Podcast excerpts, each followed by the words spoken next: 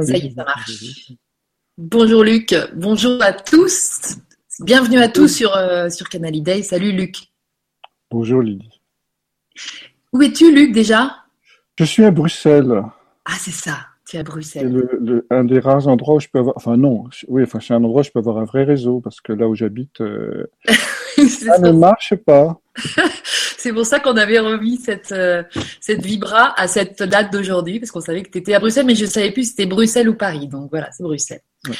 Bon, alors merci en tout cas d'avoir accepté mon invitation sur Canal parce que je, je bah, j'adore ce que tu fais, j'adore qui tu es et j'avais super envie de le partager avec plein de plein de co-créateurs, plein de personnes là qui suivent cette, cette super chaîne où on, rencontre plein de gens excellents du nouveau monde, comme je les appelle. Donc, tu en fais vraiment partie. Tu vas nous redonner un élan ce soir avec ce titre Aux âmes citoyens. Donc, moi, je trouve ça magnifique parce qu'il y a des croisements entre plein de, choses. Là, on est à la croisée de plein de chemins, de plein de gens et et euh, tu es un bel unificateur, euh, réunificateur. Donc vas-y, présente, présente, euh, présente-nous qui tu es, parce que ça sera plus simple pour toi de le faire que moi. Et puis ensuite, eh ben, le thème du jour, j'imagine qu'on va se laisser aller dans le réenchantement. Oui, on va commencer par le désenchantement et après on va explorer les, les voies de réenchantement et ce que serait un monde réenchanté. Génial. Euh, pour, pour, me présenter, c'est la question la plus difficile en fait. Hein. je sais, chaque fois c'est ça. Euh, bon, en principe, pas en principe, mais euh, j'ai une formation scientifique, donc en, j'ai fait un, doctorat en, en, biochimie. Et après, je me suis beaucoup intéressé au langage symbolique. Mm. J'ai commencé à m'intéresser à l'astrologie, j'avais 14 ans, et, c'était la première euh, impulsion du monde magique, du monde du mystère dans mon existence, parce qu'en fait, j'ai été fasciné par le mot astrologie. Alors ah que personne dans ma famille, évidemment, n'était euh, dans, ce, dans ce domaine, ni un domaine approchant du reste. Et puis donc du coup j'ai acheté un livre et puis j'ai continué, etc. Donc ça en parallèle avec une, une formation universitaire. Donc du coup simplement ce qui m'a permis de d'avoir les deux formations, à la fois euh, cerveau droit, cerveau gauche, c'est-à-dire euh, l'une qui traite du monde du sens, c'est-à-dire les, les, symboles, et mm. l'une qui traite du monde de la rationalité, c'est-à-dire l'approche euh, scientifique, en l'occurrence ici biologique. Du coup, ce qui m'a beaucoup intéressé, c'est de faire le pont, travailler, faire travailler le corps calleux, c'est-à-dire faire le pont entre les, les, deux systèmes, les deux modes de représentation. Sauf que, évidemment, je suis plutôt un cerveau gauche qui parle du cerveau droit, c'est-à-dire qui essaie de mettre en forme euh, ce que serait un monde organisé par les entre guillemets parce que ça a beaucoup changé hein, tout ça d'un point de vue scientifique mais mm. entre guillemets euh, euh, dont traiteraient les questions de l'hémisphère droit du cerveau à savoir euh, la question du temps la question de l'unicité euh, la question de la créativité, la question de la première fois, de la cause originelle, et puis aussi le système réseau et non pas le système pyramidaux. Parce que chaque hémisphère, au fond, est, on va dire aujourd'hui, plus ou moins spécialisé dans chacune de ces, de ces approches. Donc, ce que je cherche aujourd'hui, ce que j'ai du coup toujours cherché, c'est euh, créer des ponts entre les deux domaines euh, mmh. scientifiques et euh, ce que j'ai appelé plus tard le monde du mystère qui est organisé, dont les symboles sont le langage et dont les mythes sont le discours et dont le, le, le corpus mythologique représente en fait le livre. Donc euh, euh, l'idée c'est de voir que la nature est bilingue.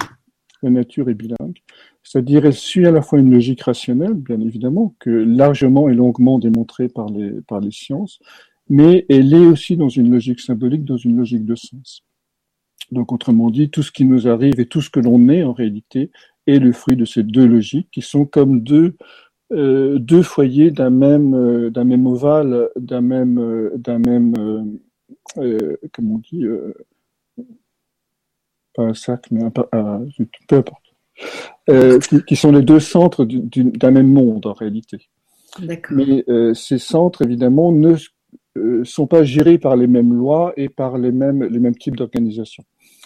Alors, jusqu'au siècle des Lumières, j'ai envie de dire, euh, ces deux centres, c'est-à-dire la face visible et la face invisible du, du, réel, du monde, la face matérielle, logique, cartésienne, analytique, et la face euh, symbolique, euh, porteuse sur le sens, porteuse des, des significations porteuses de la magie du réel étaient cohabitées, en quelque sorte. Le Moyen Âge, évidemment, était un grand foyer de, de, de culture entre trois formes de pensée, euh, euh, trois formes de connaissance. D'une part, la révélation divine, euh, où la, la, connaissance était écrite dans les livres révélés, le, début de la démarche scientifique, et puis toutes ces traditions liées au euh, donc le début de la démarche scientifique liée au rationalisme, et puis euh, toutes ces traditions liées à l'alchimie, liées à l'astrologie, liées à la cabale, etc., qui étaient au fond des modèles analogiques pour comprendre euh, les rapports entre les entre la pierre, l'étoile, l'organe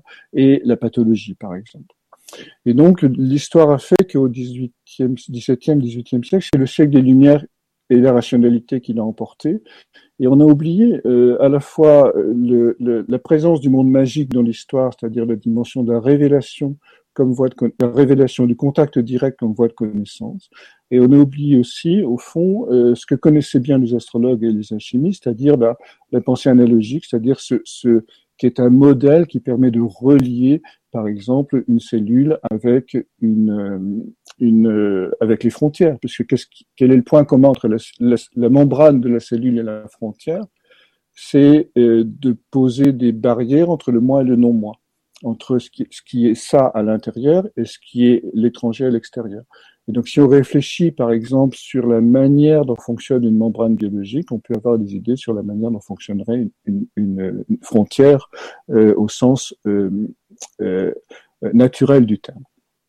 Donc cette forme de pensée est, est un petit peu oubliée aujourd'hui. Donc du coup, pourquoi le monde est arrivé à une forme de désenchantement? Simplement, on pourrait évoquer quatre grandes raisons en réalité. Alors la première raison, je viens de la suggérer, c'est le rationalisme scientifique, euh, qui euh, a réduit le monde du mystère. Euh, plutôt, la question du sens n'appartient pas à la logique scientifique. Donc on considère qu'elle n'est pas digne d'étude et qu'elle ne peut pas être étudiée. On n'étudie pas les miracles, on n'étudie pas les, sages indiens qui font, qui manifestent de, de, la vie boutique, qui matérialisent des objets, par exemple. Et pourtant, je, je l'ai vu quand j'étais en Inde, j'ai vu faire ce genre de choses. Donc, il y a tout un champ, les corps conservés, on peut citer également toute la tradition, euh, euh, en fait, dans toutes les traditions du monde, mais il y en a à peu près plus de 250 qui sont répertoriés dans la tradition chrétienne, des corps qui sentent la rose, qui sont conservés après la mort, etc. Donc il y a un certain nombre de choses qui défient la logique euh, scientifique et la logique biologique, ici en l'occurrence. Mais tout ça, évidemment, on ne l'étudie pas, on ne considère pas que c'est un objet scientifique. Donc on a tendance à le mettre sous le tapis et à dire, voilà, euh, c'est... Euh, au mieux, c'est des choses exceptionnelles qu'on ne peut pas comprendre. Au pire, ce sont des supercheries. Donc, euh, donc la première cause de désenchantement du monde, c'est la toute-puissance de la rationalité comme unique langage de la nature et du réel. Alors que, je l'évoquais tout à l'heure, il y a euh, un autre langage, la nature est bilingue, il y a, elle parle en permanence sous forme de symboles, c'est-à-dire une fleur, une marguerite, par exemple, bien sûr, elle est régie par des lois biologiques qui font que la marguerite est marguerite, mais elle est, elle est aussi porteuse de sens, c'est-à-dire, euh, euh de par sa nature, son essence, elle va dire du sens. Et, et ce sens-là est donné par sa forme, est donné par ses couleurs, est donné par son mode de développement, etc. Goethe a beaucoup travaillé là-dessus, par exemple. Mm. Donc, euh, donc tout, toute cette, une, cette, deuxième langage de la nature, qui est le langage du symbole, la nature, on peut parler du corps humain aussi, bien sûr. Hein. Le corps humain, quand le corps humain somatise, il utilise le langage symbolique. Donc tout ça, c'est pas uniquement à l'extérieur de nous et de l'abstraction, c'est quelque chose que l'on vit tous les jours en réalité. Mm. Mais encore une fois, c'est un peu mis sous le, sous le boisseau par la rationalité scientifique. La deuxième cause du, du désenchantement du monde, c'est Hegel qui l'a, qui l'a postulé. Il disait au fond jusque au XVIIe, XVIIIe, l'art était au centre de la cité. Euh, aujourd'hui, c'est l'économie qui est au centre de la cité. Donc le fait que l'art soit au centre de la cité, ça voulait dire quoi? Ça voulait dire que toutes les, les, je veux dire, Rome, la Rome antique, on, a dit à un moment de la Rome antique qu'il y avait plus de statues, plus de statues que d'habitants dans l'ancienne Rome. Donc, donc ça, ça veut dire quoi? Ça veut dire que euh, toutes les forces euh, vivantes de l'être humain, toutes les aspirations de l'être humain étaient mises au service de la beauté, de l'esthétique et de l'art, alors qu'aujourd'hui elles sont mises au service de la croissance économique. Donc évidemment, c'est une conséquence, là encore, sur notre manière de vivre, notre euh, vision du monde. Pourquoi? Parce que, euh, alors pourquoi l'art? Parce que l'art, au fond, est cette interface le plus, euh, le plus subtil, le plus précieux, le plus précis entre l'ineffable et le monde de la réalité tangible.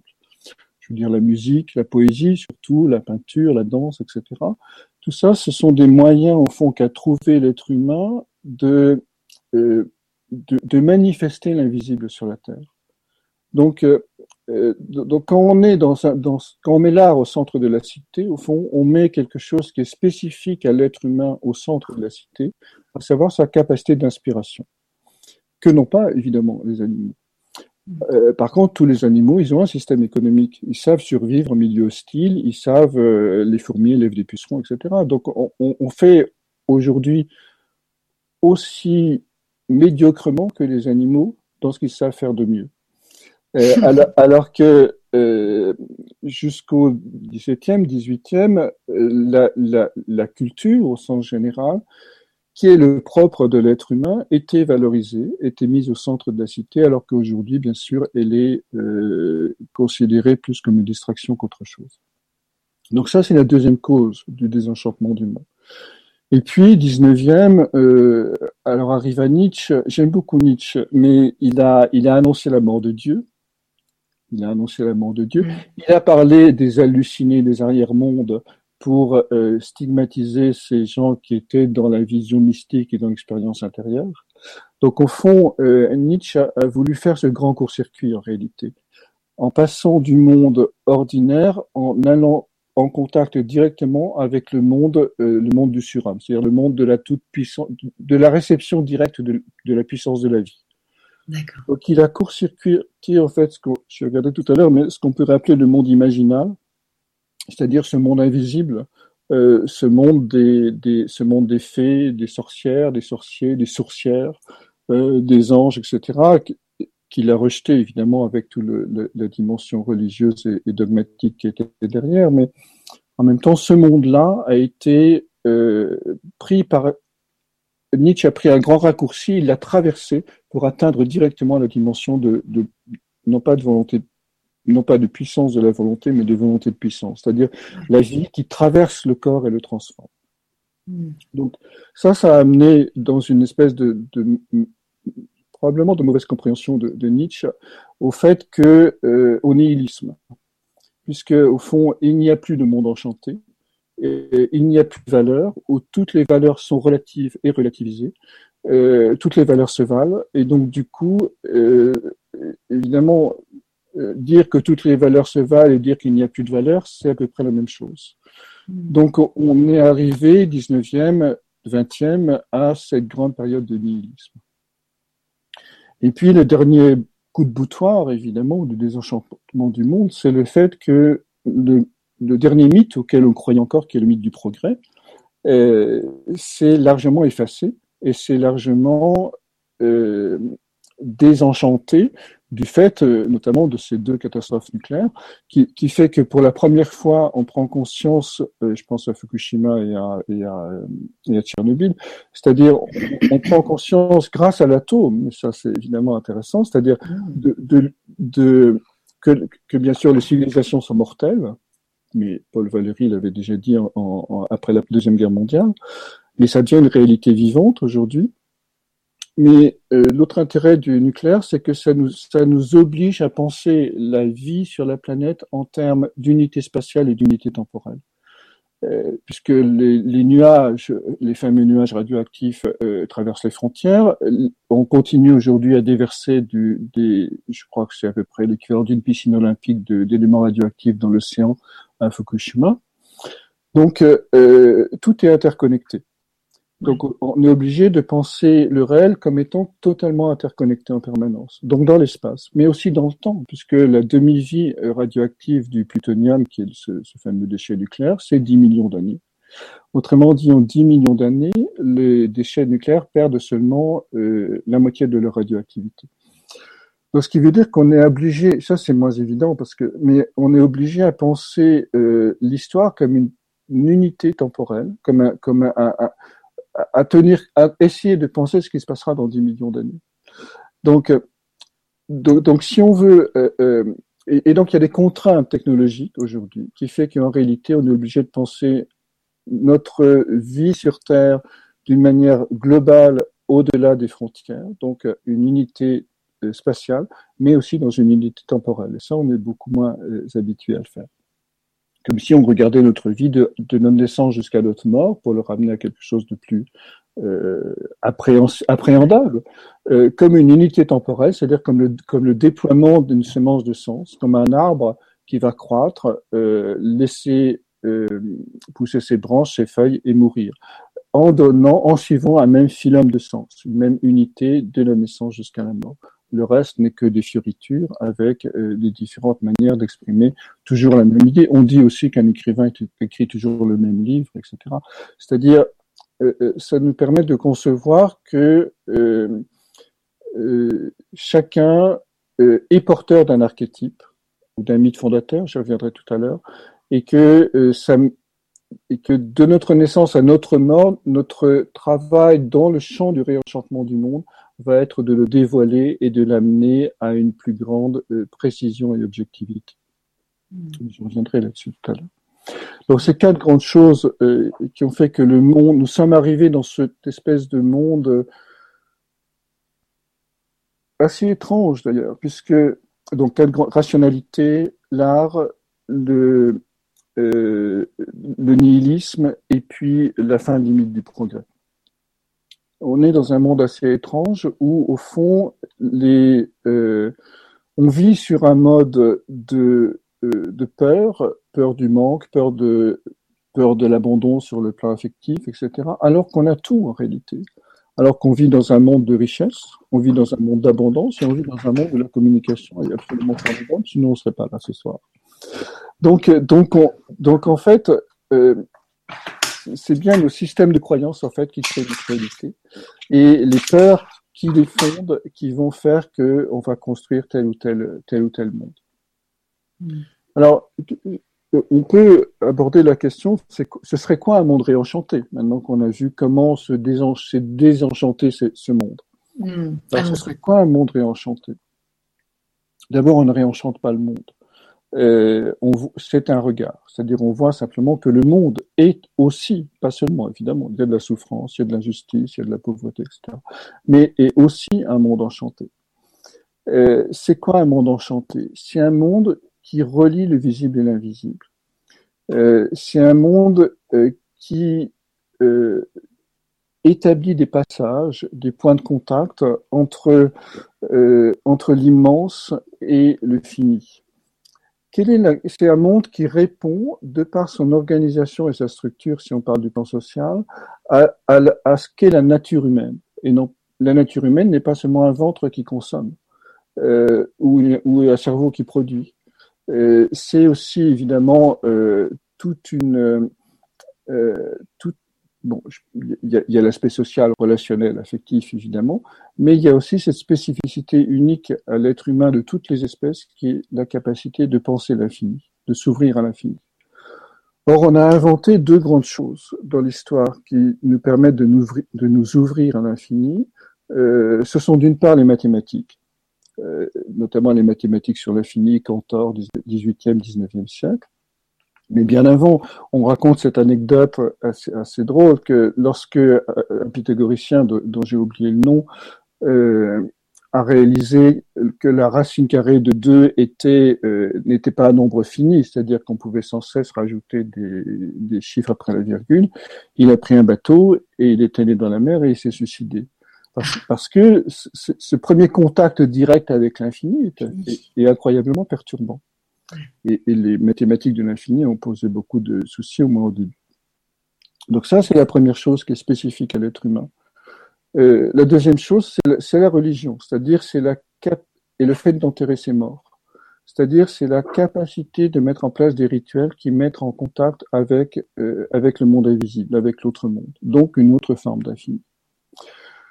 Donc, ce que je veux dire par là, c'est que une, une, une, société réenchantée serait une société qui fait rentrer l'immense, l'infini, l'inconnu, le merveilleux, le conte, et pas seulement le fait de compter, dans euh, sa réalité quotidienne, sa réalité ordinaire. Mais ça suppose, bien sûr, euh, ça suppose le fait de ne plus être dans le contrôle. Euh, ça suppose le fait de ne plus être dans, d'être dans le lâcher prise. Ça mm. suppose le fait d'être dans la confiance que l'univers est bon. Ça, c'est une grande question. Je, donne souvent cette anecdote parce qu'elle me paraît significative. C'est-à-dire, un jour, Einstein était interviewé à la, la BBC et euh, le journaliste lui demandait, à votre avis, quelle est aujourd'hui la question la plus importante pour, pour l'humanité? Einstein aurait pu répondre, est-ce que savoir si la mécanique quantique est miscible dans la relativité générale, par exemple, ou est-ce que l'univers est en expansion, etc. Pas du tout. Ce qu'il a, la réponse qu'il a donnée, c'est euh, la question la plus importante aujourd'hui, c'est de savoir si l'univers est accueillant. Parce que si l'univers est accueillant, euh, on peut faire confiance à l'univers. Euh, c'est-à-dire que la compétitivité, la concurrence, la violence n'ont plus lieu d'être. Donc, euh, par contre, si l'univers est un monde darwinien, que là où le plus fort gagne, là où il y a une compétitivité pour la survie, effectivement, notre attitude devrait être différente. Hmm. Donc c'est vrai que c'est une question importante. Alors pour vérifier cette hypothèse, mais ce n'est qu'une anecdote et une expérience personnelle, je suis parti trois ans sur les routes avec mon sac à dos. Euh, en me posant, j'ai quitté, c'était un 2 janvier, je me souviens, j'habitais dans une maison troglodyte. À quel âge? Euh, J'avais, je sais pas, 35, 36 ans, quelque chose comme ça. Ouais. Euh, et, euh, et j'avais mon ordinateur dans mon dans mon sac, un sac, un sac de couchage, et puis voilà, je suis parti. Et, euh, effectivement, l'univers était accueillant. C'est-à-dire, il y avait plein de gens qui euh, étaient prêts à me recevoir. Euh, j'aimais bien dormir dehors, donc je dormais quand même dehors. Mais, mais en fait, sauf le premier jour. Le premier jour, j'ai failli mourir parce que je suis allé dans les calanques de près de Marseille et je me suis un peu perdu. Et, euh, et, et comme c'est très à pic, j'ai failli tomber dans la mer. Donc, et, je, et je me souviens à un moment, j'ai quand même réussi à remonter. Euh, dans un pierrier, je faisais un pas, je redescendais de trois pas. Et, puis je suis arrivé en haut et, et un 2 janvier, on rencontre personne normalement, mais euh, quelqu'un est arrivé et, et je lui ai demandé s'il avait une bouteille d'eau. J'étais sur le point de mourir de soif. Et il avait une bouteille, il en avait deux de bouteilles d'eau dans son sac. Il m'en a donné Donc l'univers est accueillant. L'univers est bon. Mmh, vérifier. Donc voilà, en tout cas, après, quand j'ai raconté cette histoire, on m'a dit oui, mais l'univers a été bon pour toi parce que tu as des rapports cardiaques avec l'univers. C'est-à-dire bah, Ça veut dire que euh, si, on est dans un rapport de bonté avec l'univers, l'univers sera bon pour nous. Ah, si on est dans un rapport de violence avec l'univers, il va nous renvoyer de la violence. Hmm. En réalité, c'est pas vraiment un miroir, mais c'est une interaction permanente entre en même temps, c'est assez logique, c'est l'interaction entre ce que l'on est et le monde extérieur, puisqu'on fait partie complètement du monde extérieur. Hmm. Donc, donc euh, pourquoi je raconte ça? Où est-ce que j'en suis? Écoute, tu nous parlais des, des deux euh, de l'être humain, pas des deux, des, deux, choses typiques chez l'être humain. Ah oui, le, sens de l'infini. Voilà. Le sens de l'infini qui, qui, se euh, manifeste dans notre culture à travers les mathématiques et le rituel d'enterrement des morts. C'est ça. Donc, donc euh, si on ne veut pas aller vers un monde, alors c'est intéressant de parler du transhumanisme ici, puisque il y a quelque chose dans l'air du temps depuis euh, depuis un siècle, un siècle et demi, depuis le début du XXe siècle, qui fait que on cherche à aller vers l'homme après l'homme. On cherche à euh, transformer l'homme. Hmm. Alors, euh, donc comme s'il y avait un, instinct de transcendance chez l'homme qui le poussait à aller au-delà de lui-même et, de terminer son accomplissement, parce qu'évidemment, l'homme n'est pas fini. Il est, il est à peine humanisé. On sort à peine de la, de la, j'allais dire, de la nature animale et comme on est intelligent, parfois on la rend pire que l'animal lui-même, parce qu'on invente des supplices, on invente des choses assez bizarres. Donc l'humanisation de l'homme n'est pas terminée. Et euh, j'en veux pour exemple, mais alors deux exemples extrêmement maladroits que l'histoire a utilisés, qui est le surhomme arien d'une part et l'homme nouveau soviétique, qui furent, qui furent deux tentatives extrêmement maladroites de dépasser la nature humaine. Et aujourd'hui, le transhumanisme, qui est dans la même logique, c'est-à-dire on veut changer la nature humaine. Alors là, euh, avant, donc le, le nazisme l'a fait à travers la violence et à travers la guerre. Le euh, communisme l'a fait à travers le, reconditionnement et euh, les fameuses euh, écoles de rééducation. Mhm. Et le transhumanisme essaie de le faire à travers la biologie. Mais au fond, c'est le même combat, quelque part. Mhm. D'aller vers l'homme après l'homme. Mais en même temps, si on réfléchit symboliquement à c'est quoi le transhumanisme, c'est ramener l'homme non pas vers le ciel, c'est-à-dire vers le monde de l'infini, dont il est porteur en tant qu'espèce spéciale dans l'ensemble de la biosphère, mais de le ramener vers le minéral. Puisque euh, rajouter du silicium pour mieux voir ou mieux entendre ou courir plus vite ou que sais-je encore, c'est ah. simplement mettre du minéral dans le biologique. Donc c'est une forme de, sous couvert d'intelligence et d'astuce, c'est ramener l'homme euh, à un état, on va dire, un mélange d'organique et d'inorganique. Donc on ne peut pas imaginer que ce soit vraiment une évolution de l'être humain. Donc c'est intéressant de mettre ces... Par, contre, ce qui est juste là-dedans, c'est quoi? C'est le fait qu'il y ait cette, euh, euh, euh, cet instinct, cette intuition ou cette force intérieure chez l'homme qui l'amène à utiliser tous les moyens à sa disposition, très maladroit jusqu'à aujourd'hui, pour arriver à, son humanisation, à une à quelque chose qui soit plus euh, euh, en relation avec sa fonction symbolique, ici j'ai envie de dire, qui est de faire un pont, un passage entre la terre et le ciel, puisqu'il est en position verticale. Hmm. Donc, donc on peut aussi mettre ça en parallèle avec les travaux de Robindo et de Gandhi en Inde, même, même époque, XXe siècle, hein, où Robindo euh, évidemment était dans une démarche infiniment plus spirituel pour aller vers l'homme après l'homme, c'est-à-dire faire descendre le supramental dans la conscience, dans les cellules, et puis Gandhi avec toute son approche de la non-violence. Donc, c'était aussi une, tentative de transformer l'homme euh, dans son rapport à la société et à lui-même.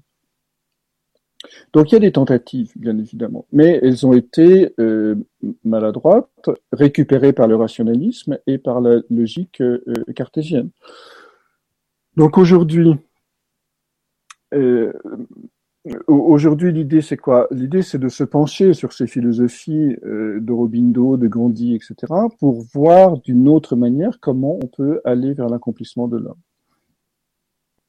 Et une fois que l'homme entre dans, dans ce processus intérieur de transformation, évidemment, nous allons construire des sociétés qui sont à son image.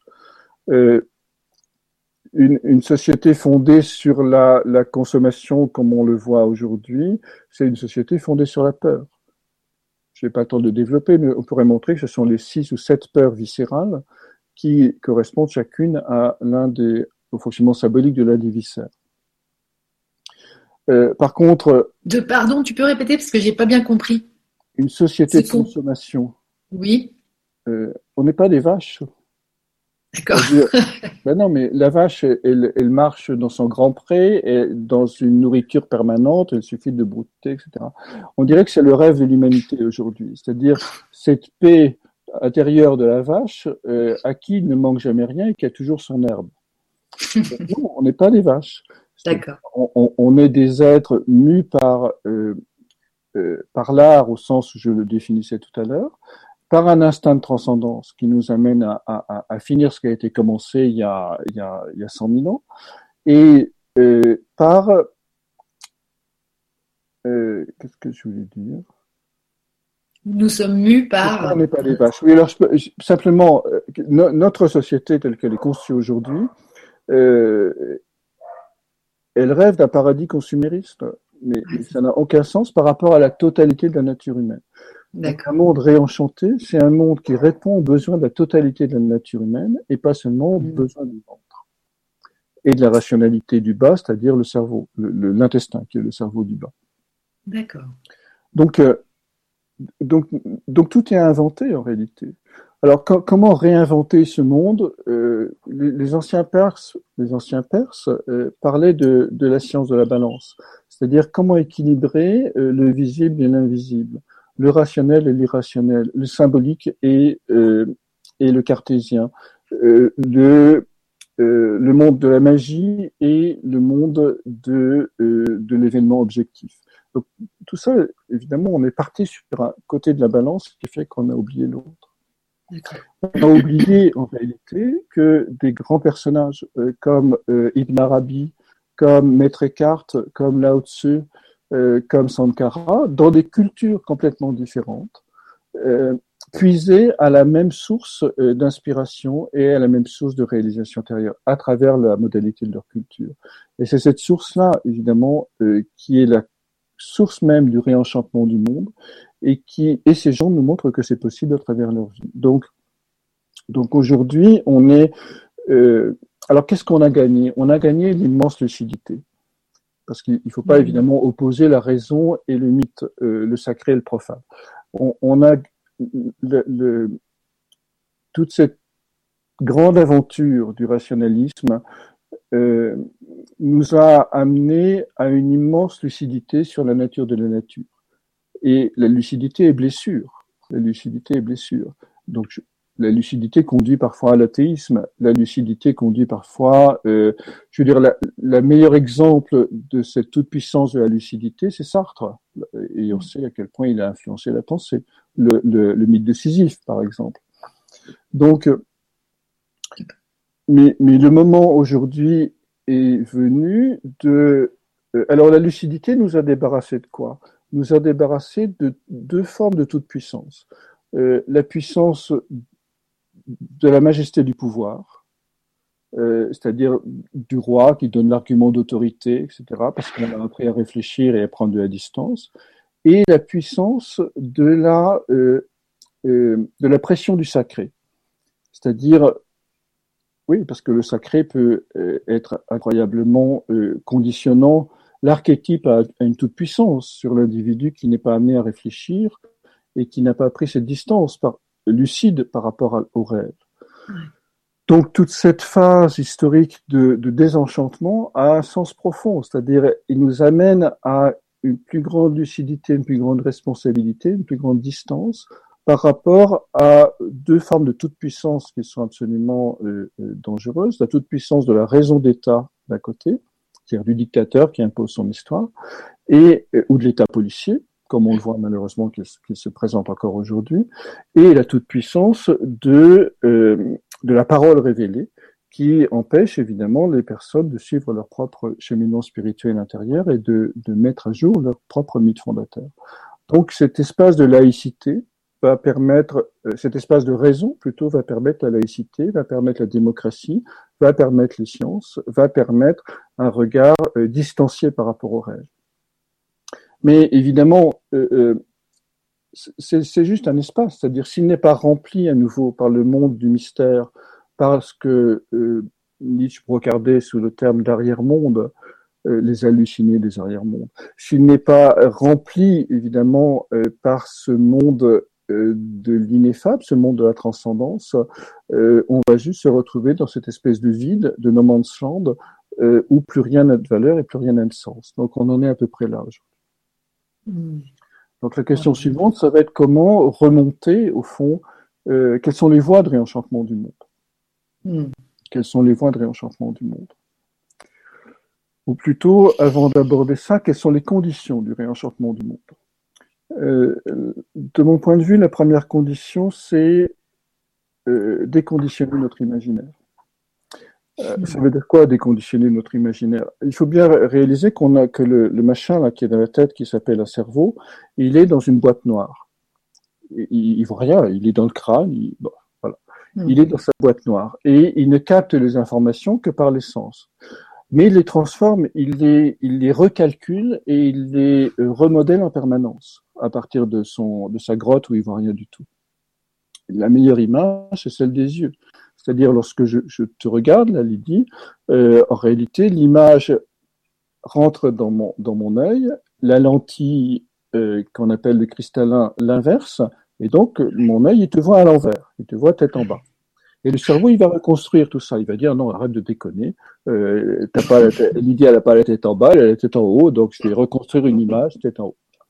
Donc, ce qu'il faut bien voir, c'est l'incroyable plasticité des neurones, l'incroyable plasticité du cerveau. On sait aujourd'hui qu'il y a des gens qui vivent avec un seul hémisphère cérébral et ils vivent tout à fait normalement. Les enfants, on peut faire cette opération aujourd'hui.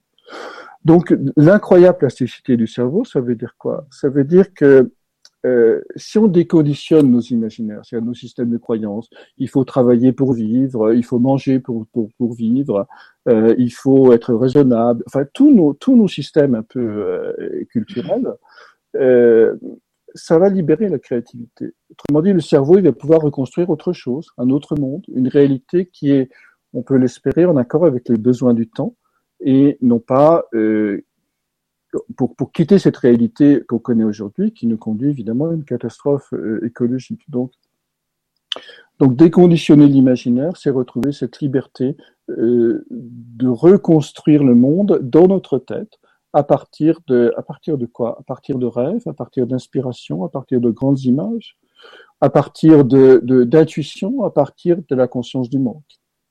Donc, donc c'est tout ça le, premier espace. Le deuxième espace, c'est quoi? C'est que si on regarde l'histoire des espèces, euh, les grandes transformations, les grandes nouveautés, les grandes euh, les, les, petites choses qui sont destinées à un grand avenir naissent dans les no man's land. Ils naissent dans les territoires euh, abandonnés par le gros système. Euh, le meilleur exemple, c'est l'histoire des dinosaures. C'est-à-dire les dinosaures, il y a 62 millions d'années, on sait qu'ils ont été euh, détruits par le, fameux astéroïde qui est tombé dans le golfe du, Mexique. Et euh, bon, peu importe le mécanisme ici, mais lorsque les dinosaures ont disparu, un, un, tout petit animal de la taille d'un rat euh, qui est en fait un des premiers mammifères, a pu croître, manger, se développer, etc. Et ça a donné des choses aussi diversifiées que les éléphants, euh, les, euh, chevaux, les, lapins et les êtres humains. Donc, il n'y aurait pas eu cette catastrophe, évidemment, on ne serait pas là pour en parler. Donc, ce que je veux dire par là, c'est que lorsque la pression de sélection du gros système dinosaure ici disparaît, les, euh, les semences du futur peuvent se déployer parce qu'elles ont des ressources énergétiques, elles ont de l'espace pour survivre. Et dans notre monde, euh, alors le gros système, évidemment, il n'est pas encore, euh, il n'a pas encore explosé. Hein, ce gros système économique euh, qui, qui gère la planète, qui, qui, qui s'est mondialisé. Mais il y a des espaces. Il y a des espaces de discrétion, il y a des espaces de solitude, il y a des espaces euh, où il n'a pas encore envahi le monde. On peut faire un espace chez soi où on n'est pas envahi par ce monde-là. Hein. Mm. Donc les, les, révolutions se passent dans les no man's land, dans ces lieux où la pression du grand système euh, est minimisée et où on peut euh, commencer à déployer les petits fils de sens qui ne seront pas écrasés sous la patte du dinosaure. Donc ça, c'est la deuxième, la deuxième condition. Euh, et puis la, la, la troisième condition, euh, c'est la confiance en l'intelligence du vivant euh, pour réenchanter le monde. Parce que au fond, le, le vivant est déjà lui-même réenchanté. Il n'y a que notre cerveau, plutôt l'imaginaire actuel de notre cerveau, qui n'a pas compris que c'était le cas. Donc, euh, c'est quoi l'intelligence du vivant? Je, je, donne cet exemple. Il y a une petite euh, cellule unique qui s'appelle un foraminifère qui est capable de, euh, de synthétiser à partir du mica qui est au fond de la mer des choses trappes pour capturer des, ses proies. Donc autrement dit, une cellule unique est capable de fabriquer des pièges pour se nourrir. Voilà. Donc autrement dit, euh, elle n'a pas appris la, elle a pas appris la l'art de faire des, euh, des mathématiques pour savoir comment mettre les piles et que ça tienne, ni l'art de la maçonnerie, ni que sais-je encore, ni la résistance des matériaux il y a cette espèce de connaissance intuitive du vivant qui je ne dis pas que le vivant est intelligent, je dis que le vivant est capable de euh, capter des. C'est une forme d'intelligence collective, c'est-à-dire est, capable de capter euh, des, éléments de, de, de manifestation qui sont dans l'air et de réaliser des choses. Évidemment, je prétends pas que la, petite cellule est intelligente. Mais par contre, ce que je prétends, c'est que notre intelligence humaine est une parcelle de l'intelligence du vivant et que euh, souvent, elle se coupe d'elle. Et elle est tellement intelligente qu'elle finit par tourner sur elle-même en rond et se raconter des trucs. Ça s'appelle du bavardage et faire du bruit avec sa bouche. Donc, euh. Euh, euh, mais par contre, on a cette capacité de se connecter à l'intelligence du collectif et évidemment, à ce moment-là, de dire, de faire ou d'évoquer des choses qui ont du sens parce qu'ils répondent à un besoin du temps à ce moment précis de notre histoire. Donc, donc faire et, l'intelligence est évidemment pas seulement dans la tête, elle est dans le corps. C'est le corps qui, qui, qui, est le lieu d'évolution, c'est pas uniquement le, cerveau. Donc ces trois, ces trois espaces euh, qui sont les conditions du réenchantement du monde, il y en a sans doute d'autres, hein, mais en tout cas je, je, vais évoquer ces trois-là, euh, à savoir le, le déconditionnement de l'imaginaire, la confiance en l'intelligence du vivant, du vivant en nous, c'est-à-dire de notre corps en réalité, et puis euh, le, le, le no man's land, euh, se, privilégier ces lieux, ces espaces où aucune information du monde ne passe, pour ne pas être évidemment pollué. Hmm. Euh, une information nouvelle ne peut s'imprimer, nouvelle, j'entends nouvelle, ne peut s'imprimer que sur un terrain vierge. Sinon, évidemment, il va être parasité par le reste. Alors après, si on va à l'étape suivante, donc on a vu les causes du désenchantement, euh, les, les, les, conditions, qu'est-ce qu'un monde réenchanté? Les conditions pour un réenchantement. Euh, après, on peut réfléchir euh, au nouveau paradigme qui pourrait permettre de, modéliser, entre guillemets, un réenchantement du. Alors, j'en avais listé une dizaine, mais je suis pas sûr de m'en souvenir de tout. Ah, bah, écoute, vas-y, lance-toi, parce que tu vas les retrouver au fur et à mesure, je suis sûr. Tu es connecté, toi. euh, à l'intelligence bah, divine. Le, premier, le premier, alors en même temps, encore une fois, c'est, ce nouveau paradigme, c'est des choses qui ont toujours existé, mais c'est simplement un regard que l'on porte mm. sur le monde. Ah oui, et suivant le regard que l'on a sur le monde, euh, comme disait, je ne sais plus quel auteur, si tu sèmes une pensée, tu sèmes une, une, si tu sèmes une pensée, tu sèmes un raisonnement. Si tu sèmes un raisonnement, tu sèmes un caractère. Si tu sèmes un caractère, tu sèmes une vie. Si tu sèmes une vie, tu sèmes une société et une destinée. Hmm. Donc, magnifique. Hmm. Voilà. Donc, euh, donc les pensées, évidemment, le regard que l'on porte sur le monde est, est fondateur. Alors, je vous invite ici à, à, à, vous laisser imprégner par dix nouveaux regards, en réalité, mais qui vont dans le champ de cette, euh, dans le faisceau de ce réenchantement. La première chose, c'est la conscience de groupe. La conscience La conscience de groupe. Du groupe. Alors, ça veut dire quoi une conscience de groupe? C'est des termes qu'on emploie souvent, mais en même temps qu'on a du mal aussi à, à comprendre et, à, vivre surtout. Euh, chacun d'entre nous est porteur d'un de plusieurs mythes fondateurs. C'est-à-dire chacun d'entre nous est en contact avec une qualité d'énergie universelle euh, que l'on va exprimer bien sûr à notre manière. Alors pour clarifier, je vais prendre quelques exemples. J'ai beaucoup travaillé sur la mythologie grecque. On peut avoir être fondé, être construit ontologiquement dans notre essence euh, sur un mythe de Prométhée, par exemple. Et à ce moment-là, on va croire que, on va penser euh, que le, le, progrès apporte, euh, que demain sera toujours meilleur qu'aujourd'hui. Euh, on va être dans l'impatience du futur.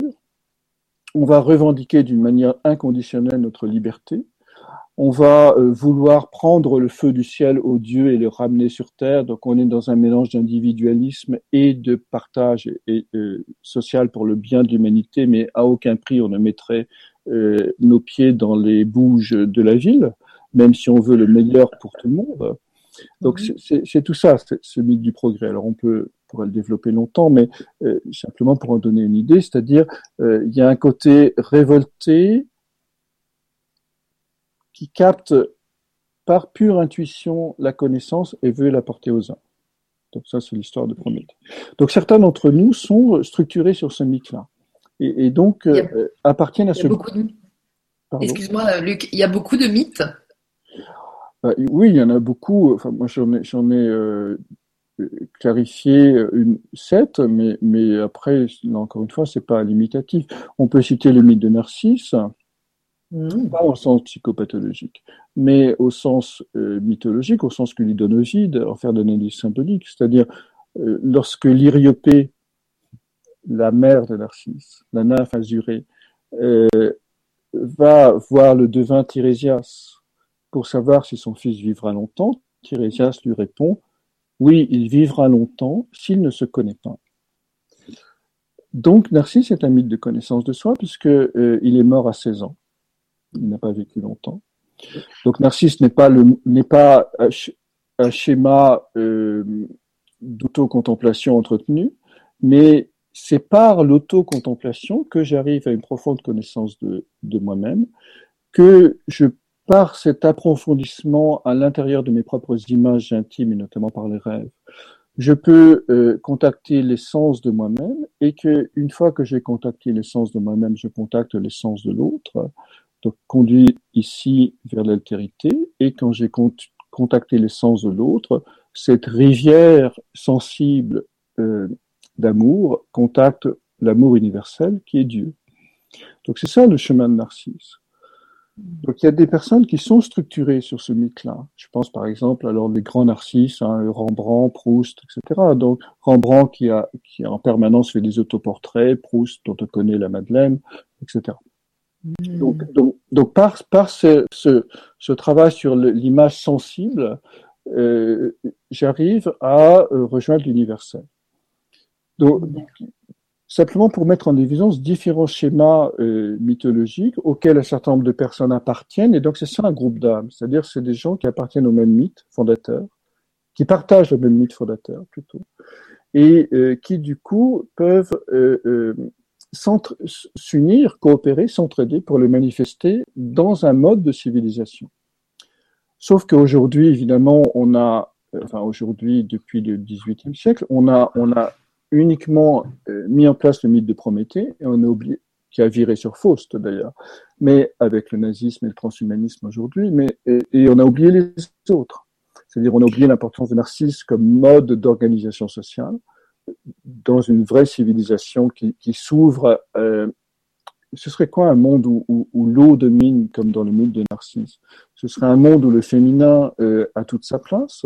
Ce serait un monde où il y a des espaces de méditation où chacun puisse, puisse regarder quand il veut dans le miroir de sa propre âme? Ce serait un monde euh, fluide, c'est-à-dire qui ne rentre pas dans l'obstacle comme on fait aujourd'hui sur les gens qu'on n'aime pas, mais où on privilégie la diplomatie et on contourne l'obstacle tout en sachant impatiemment qu'on va arriver vers la grande mer de l'unité. Donc ce serait tout ça euh, de Narcisse d'un point de vue collectif. Ouais. Euh, on peut citer le mythe d'Icare. Icare, Icare, justement, touche la question du, du surhomme, entre guillemets. C'est-à-dire, Icare, ou Dédale, plus exactement, parce que Icare n'est qu'une parenthèse dans Dédale. Euh, Dédale veut dire ingénieux. C'est l'ingénieur, le type de l'ingénieur en réalité. Donc il a plein de trucs. Donc c'est plutôt l'aspect technique euh, qui est derrière le, le, mythe de Dédale.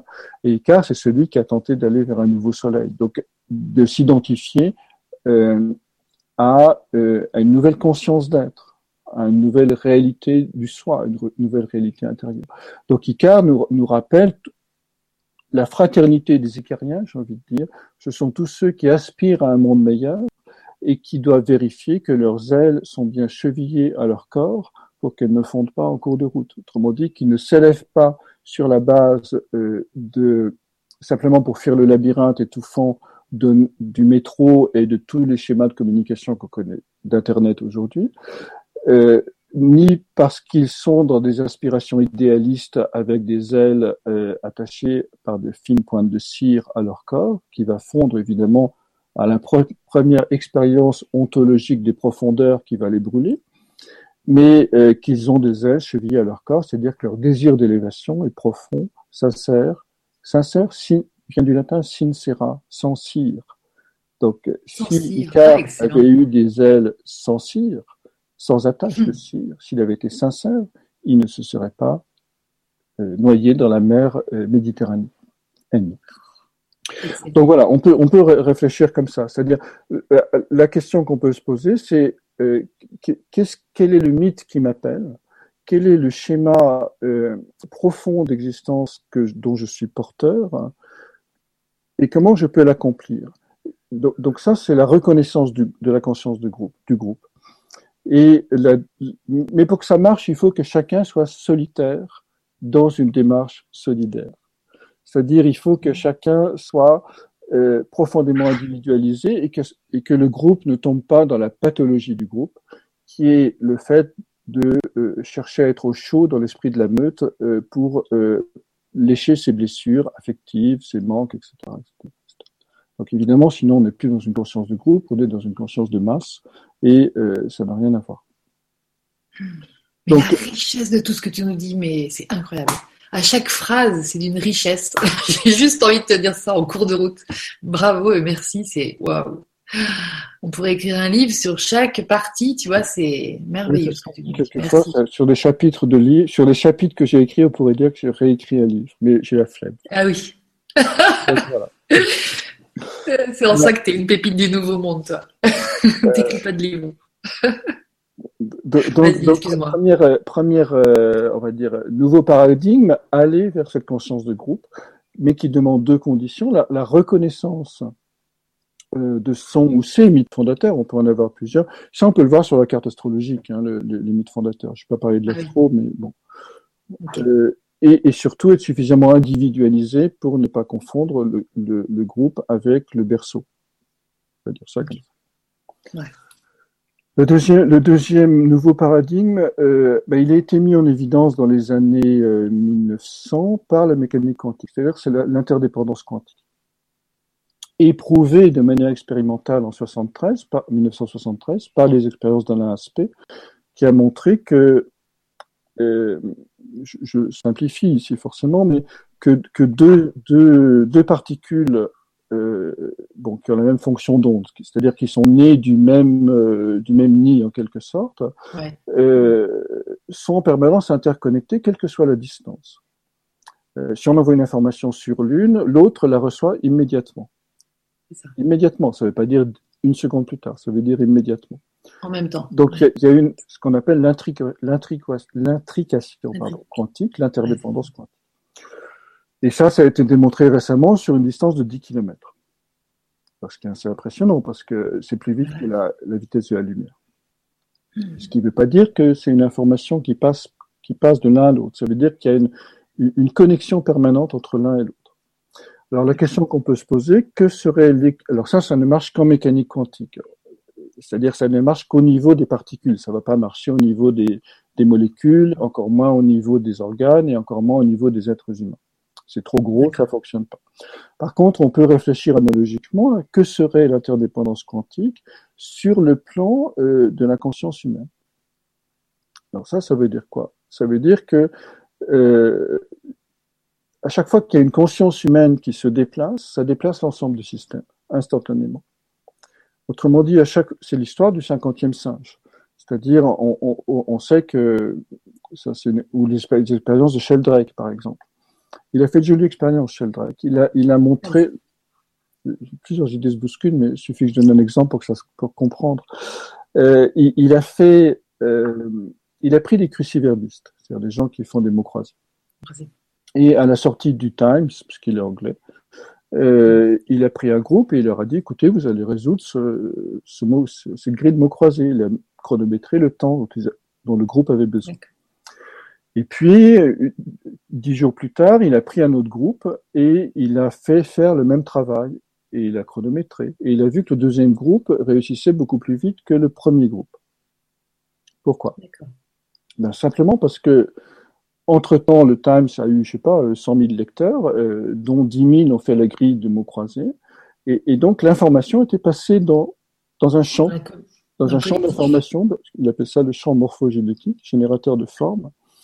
Et donc, euh, le, le, deuxième groupe a capté, euh, a profité du travail de conscience de tous les gens qui avaient résolu, résolu cette grille de mots croisés. Donc, en d'autres termes, à chaque fois, donc ça c'est une expérience, c'est pas c'est pas simplement de, de, une vue philosophique. C'est une expérience. une expérience. Et il l'a fait sur beaucoup d'autres d'autres choses.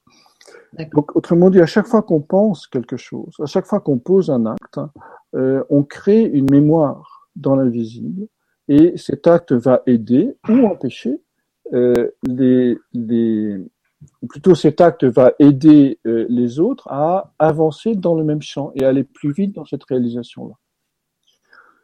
Pourquoi je disais empêcher aussi tout à l'heure? Parce qu'évidemment, si on pose un acte euh, stupide, on va augmenter la stupidité du monde. Et si on pose un acte d'amour, on va naturellement augmenter l'ouverture du cœur des autres. Et si on appose un acte de guerre, on va bien sûr augmenter euh, le champ morphogénétique de la violence dans le monde. Donc, donc, euh, euh, c'est cette conscience de ça qui fait que si on arrivait à vivre avec cette, cette, cette, cette intrigation de conscience, la conscience de cette intrication de conscience, à ce moment-là, nos, actions dans le monde seraient pensées et posées différemment.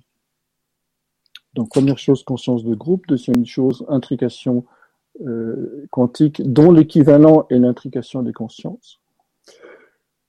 Euh, Qu'est-ce qu'on pourrait évoquer aussi? On pourrait évoquer ce que, ce que certains appellent parfois l'historialité, je reprends ce terme à Henri Corbin, ou la métahistoire. C'est-à-dire, euh, j'ai beaucoup travaillé là-dessus, on appelait ça l'astrologie mondiale, tout bêtement, c'est-à-dire l'idée c'est de montrer que l'histoire euh, Qu'est-ce qui fait que l'Empire romain a disparu? Qu'est-ce qui fait que l'Empire romain a ah. disparu? Bonne question. Et oui, il a duré mille ans. Il a duré mille ans.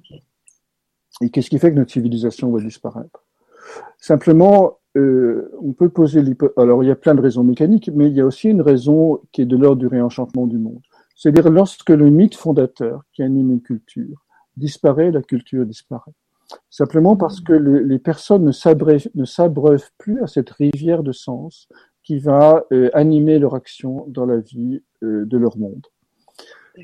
Donc, donc, donc, la méta-histoire, c'est quoi? C'est repérer ces, grands courants, ces fleuves de sens qui courent en souterrain dans le monde de l'histoire ordinaire, de l'histoire des livres scolaires, de l'histoire des manuels, pour montrer que euh, en fait, les, archétypes cherchent à s'incarner dans l'histoire de manière cyclique et, et, et, euh, récurrente, avec tout un balai entre eux, en réalité, qu'on peut voir de manière précise quand on travaille de l'astrologie mondiale.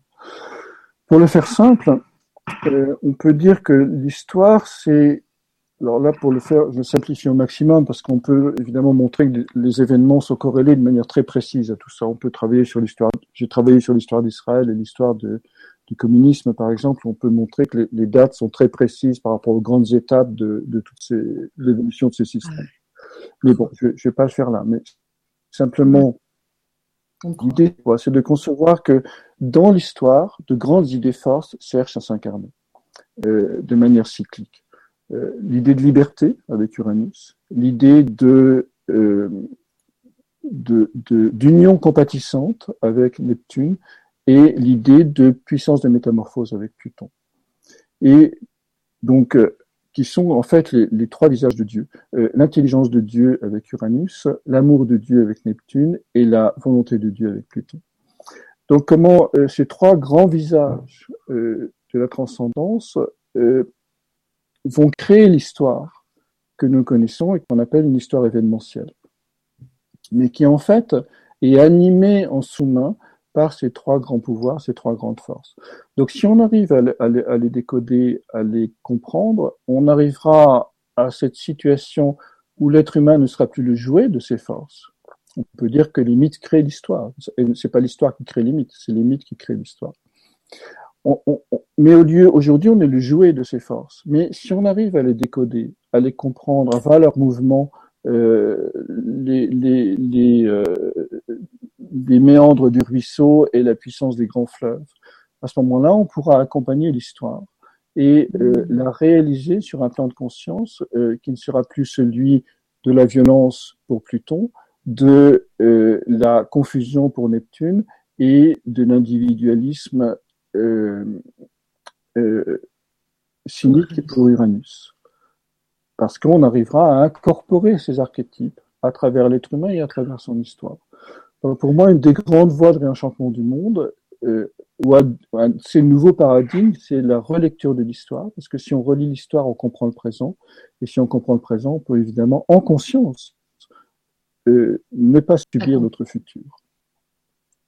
Donc, ça, c'est une troisième grande voie. Et c'est quand tu parles de cyclique, euh, donc c'est moins évolution l'image, c'est plus un, cycle perpétuel à chaque fois, tu euh, dis. Alors, en soi, en soi, c'est un cycle perpétuel, mais ce qui va faire le, le petit décalage, qui va faire que le cycle va se transformer en spirale, c'est la conscience humaine. Ah d'accord. C'est-à-dire c'est la manière dont nous accueillons euh, la puissance de l'archétype.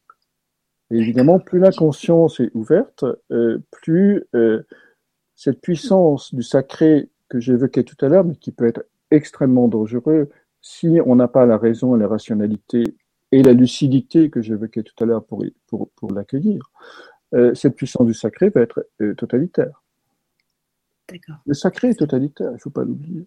C'est-à-dire le, sacré où il n'y a pas d'espace de métabolisation par le, par le sujet, c'est-à-dire par quelqu'un qui apprend à penser, et, mm. à, et, à se voir intérieurement, euh, ça conduit évidemment à, ce qu'on connaît aujourd'hui sous la forme du terrorisme, par exemple. C'est-à-dire que c'est des gens qui sont habités par le sacré, mais qui ne pensent pas, qui sont incapables de penser euh, le, la puissance, la force qui les habite.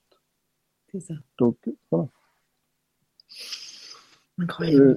Euh, donc, donc l'histoire, relire l'histoire, donc aller vers un monde où l'histoire puisse être relue dans le sens d'une méta-histoire et non pas simplement d'une histoire événementielle.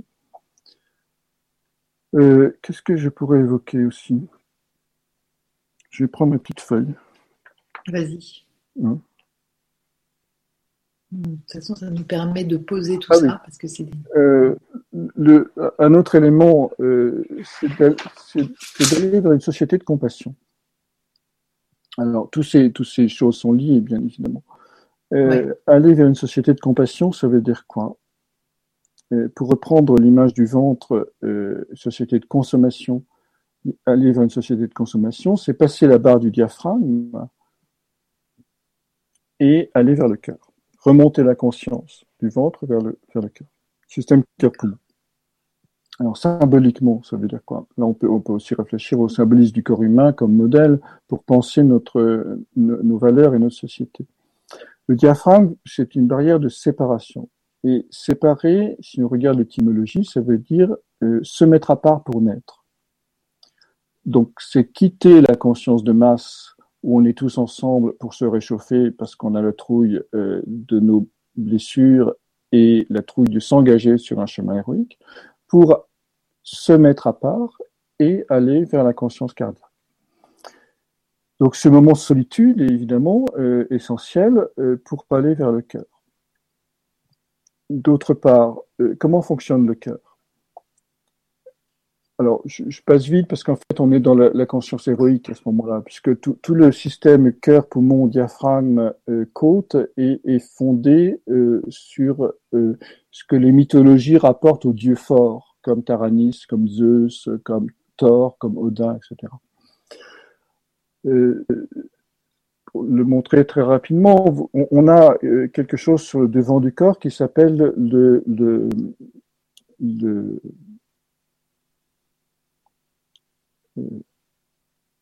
le sternum. Le sternum. Or, le sternum a une forme de lame, une forme d'épée. Et l'os xyphoïde qui est à la base du sternum veut dire du reste en forme de, en forme de lame, en forme d'épée. D'accord. Donc le sternum, et derrière le sternum, on a un machin qui s'appelle le thymus. Or, thymus vient du grec thumos, qui veut dire âme. Donc, ah. euh, et, on a les douze côtes qu'on peut associer aux douze travaux d'Hercule. Euh, donc, euh, le, le, système thoracique est en fait un système de combat héroïque. C'est là où on va mettre en, du reste, pour entrer dans le combat héroïque, il faut avoir, entendu l'appel du cœur. Donc c'est là où on va mettre en place euh, sa propre verticalisation. D'accord. Et simplement, je voudrais m'arrêter deux minutes sur comment fonctionne le cœur. Quelle serait une société de compassion qui, qui obéirait aux lois du cœur? Euh, le cœur est le maître des vaisseaux sanguins. Les vaisseaux sanguins. C'est-à-dire, autrement dit, il n'arrête jamais de faire circuler le sang dans les, veines et les artères. Donc ici, on n'est plus dans une logique de, euh, d'accumulation. On n'est plus dans une, je veux dire, l'argent qui stagne dans une banque ou dans un paradis fiscal, c'est un euh, péché par rapport au cœur, puisque c'est de l'énergie qui ne circule plus, et donc qui d'un côté va créer une dette, c'est-à-dire un manque d'énergie pour certaines cellules, et de l'autre côté pléthore d'énergie pour d'autres cellules, donc c'est pas bon ni pour l'une ni pour l'autre. Donc, euh, donc, la loi du cœur, elle dit quoi? Elle dit l'énergie circule en permanence dans le système et donne l'énergie dont elle a besoin à chaque cellule. Donc c'est pas non plus une loi égalitaire c'est une loi dont elle a besoin. Juste, on va dire. Oui. Donc, euh, euh, que, fait le cœur également? Le cœur, il fait circuler le sang rouge de l'incarnation. Il récupère l'oxygène et le cœur, l'oxygène rougit et il fait circuler ça dans, le, dans le corps. Or, le sang rouge, c'est quoi? Le sang, c'est une eau, donc c'est un féminin, c'est quelque chose qui est de l'ordre du sensible, mais qui est rouge, c'est-à-dire qui est engagé, c'est-à-dire qui est prêt à traverser la sombre forêt euh, où il y a plein d'épines et, autrement dit, de traverser les souffrances pour aller embrasser la princesse et que la conscience de l'âme, du tumos, la conscience de soi se réveille. Donc euh, le, le, le, cœur est euh, ce lieu où l'on entend l'appel, ce lieu de la conscience du manque, qui va stimuler l'engagement au nom d'un combat héroïque, qui est la quête en fait de l'immense, c'est-à-dire la quête du contact avec ce monde de la transcendance. L'espace du cœur est la clé du réenchantement du monde. Euh, on, ne peut entrer dans le réenchantement du monde que si on pose sa conscience dans le cœur. Euh, sinon, sinon, ça va pas fonctionner parce qu'on va être pris par les peurs viscérales du, diaphragme, euh, du, du ventre, et à ce moment-là, réagir par accumulation, par protection, par sécurité, par barrière, etc. etc. Donc, donc euh, une société de compassion serait une société qui ne valorise plus euh, le misérabilisme, comme on le connaît beaucoup aujourd'hui, mais qui au contraire euh, donne à chacun la possibilité d'entrer dans son combat héroïque, de traverser les souffrances et, in fine, d'accomplir son mythe fondateur. Et une autre grande qualité du cœur, c'est la simplicité c'est la hmm. simplicité. C'est-à-dire, dans les rêves, jamais le, cœur ne, se met en royauté. Il apparaît toujours dans son humble tenue d'organe, parce que il sait que qu'est-ce qui est le plus important, c'est le cœur ou le système circulatoire? Il n'y a pas de réponse à ça. C'est-à-dire, le, cœur est comme le chant choral, euh, est comme le chanteur dans un chant choral. C'est-à-dire, hmm. c'est parce que chacun exprime sa note fondamentale, chacun est essentiel. Mais en même temps, euh, s'il n'est pas là ce jour-là, c'est pas très grave. Mais simplement, sa note est essentielle et elle est en même temps portée par l'ensemble du cœur. Donc il y a cette interaction permanente entre la personne qui chante et le chant choral dans son ensemble. Donc la posture du cœur, c'est cette grande simplicité de se savoir à la fois indispensable, unique et en même temps totalement remplaçable. Donc c'est ça la posture cardiaque. Puissant. D'accord, c'est ça la posture cardiaque. Mais oui. Hmm. Donc, donc, du coup, on n'est plus dans des systèmes, on n'est plus dans des systèmes de pouvoir, on n'est on plus dans des systèmes de hiérarchie, on est dans des systèmes d'interdépendance. Donc, donc, aller vers une société de compassion et non plus une société de consommation. Après, il y a l'étape du temple, mais c'est encore autre chose. Alors, alors, un petit cinquième Allez, un petit cinquième. Allez, j'ai encore deux. Allez. Super. Encore deux. Euh, penser d'une manière globalement, d'une manière globale. Alors, on, entend souvent penser d'une manière globale, c'est voir l'ensemble du système et, on est content. Et en fait, on voit tel, en fait, euh, souvent quand quand on n'a aucune idée sur un sujet, euh, on a des opinions sur ce sujet. Quand on commence à comprendre ce sujet, on se rend compte que c'est un peu compliqué et on commence à penser. Quand on connaît bien le sujet, on sait qu'on ne peut plus avoir d'opinion tellement c'est compliqué. Donc, mm. bon. Donc, on peut aussi essayer de, réfléchir autrement. C'est-à-dire, euh, il existe au fond quatre manières, en termes de connaissances, euh, d'aborder une question. On peut l'aborder d'une manière scientifique, ça, on sait très bien faire. On peut l'aborder d'une manière systémique, ça, on commence à savoir le faire. Là, je renvoie à tous les travaux d'Edgar Morin, par exemple. Mais on peut aussi, ce même sujet, l'aborder d'une manière euh, symbolique, c'est-à-dire euh, euh, non pas qu'est-ce qu'on voit de cet objet, mais qu'est-ce qu'il nous donne à voir de nous-mêmes. Et on peut enfin l'aborder sous un angle opératif, c'est-à-dire en quoi cette question me transforme, en quoi est-ce qu'elle est initiatique. Je vais juste prendre un exemple très, très simple pour comprendre ça. Euh, prenons un médecin. Euh, un vrai médecin devrait être à la fois euh, allopathe, c'est-à-dire dans une logique scientifique, homéopathe, dans une logique de terrain, c'est-à-dire une logique systémique, philosophe ou symboliste, c'est-à-dire dans une logique de sens, et puis chaman, dans une logique d'accompagnement des transformations intérieures de la personne. Donc, une même pathologie peut avoir quatre causes. si j'ai mal au ventre, j'ai mangé trop de chocolat, donc cause scientifique. Euh, mais c'est peut-être que peut-être que j'ai peur d'aller au travail, donc cause systémique. Mais peut-être aussi que si j'ai mal au ventre, c'est que j'ai après, il faut, symbolique, il faut regarder l'intestin. Qu'est-ce qu'il nous raconte, l'intestin? On sait que l'intestin, c'est la panse du bas qui remplace la panse du haut quand elle est fatiguée, parce qu'elle a la même forme, etc. Il y a plein de raisons biologiques et symboliques. Mais euh, pourquoi j'ai mal au ventre à ce moment-là? C'est parce que j'ai plein d'infos qui arrivent dans la panse du haut, qu'elle ne peut plus les assimiler, et que la panse du bas, c'est-à-dire l'intestin, va les éliminer en faisant une diarrhée. Elle dit arrêt. Donc, euh, lorsque la diarrhée dit arrêt, évidemment, euh, c'est le moment d'éliminer toutes les informations qu'on ne peut plus recevoir en haut. Donc là, on est dans du symbolisme opératif. Et puis, si j'ai mal au ventre, c'est peut-être aussi cause chamanique qui a une naissance en moi qui est en train de se produire et il faut surtout rien faire, si ce n'est l'accompagner. Donc on, donc on voit que euh, suivant la cause d'une même pathologie, soit changer d'environnement, soit donner plus de sens à ce qui se passe, soit ne rien faire pour accueillir pleinement le processus de transformation. Donc apprendre à penser globalement en ce sens où euh, chaque euh, symptômes en termes médicaux, chaque sujet euh, d'étude, si vous êtes dans un sujet d'étude, chaque euh, événement qui vous arrive, a des événements qui vous arrivent, etc., devrait être envisagé selon ces quatre quadrants. Le terrorisme devrait être envisagé selon ces quatre quadrants. Et pas seulement selon le premier en disant on n'est pas content, on leur envoie des missiles, on, on augmente l'armée. Ça, c'est une logique causale euh, scientifique. C'est pas une logique systémique, ni symbolique, ni opérative. Et donc, on ne va pas résoudre les problèmes en pensant d'une seule manière.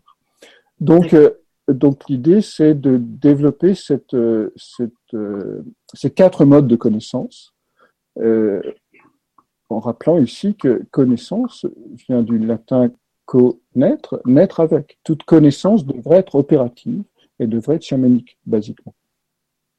Puisque toute connaissance va nous amener à connaître, à naître avec, donc à un changement ontologique, à un changement de nature une connaissance qui ne nous fait pas tilt, qui ne résonne pas avec ce que l'on est, qui n'a pas un pouvoir transformateur, c'est bon à euh, mettre à la poubelle ou à garder pour plus tard quand on sera disponible à cette information-là.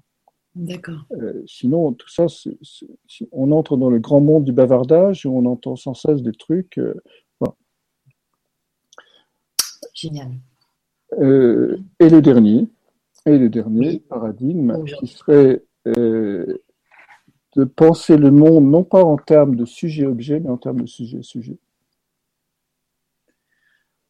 Parce que, je veux dire, ce monde dans lequel euh, nous vivons, on considère, j'ai fait beaucoup de recherches, enfin beaucoup, quelques années de recherche en, en laboratoire, et on parlait du matériel de laboratoire pour parler des souris.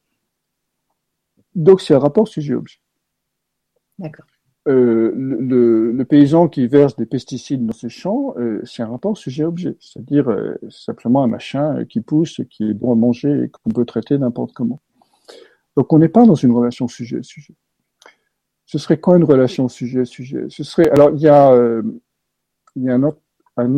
un anthropologue, Escola, qui travaille, euh, qui a la chaire d'anthropologie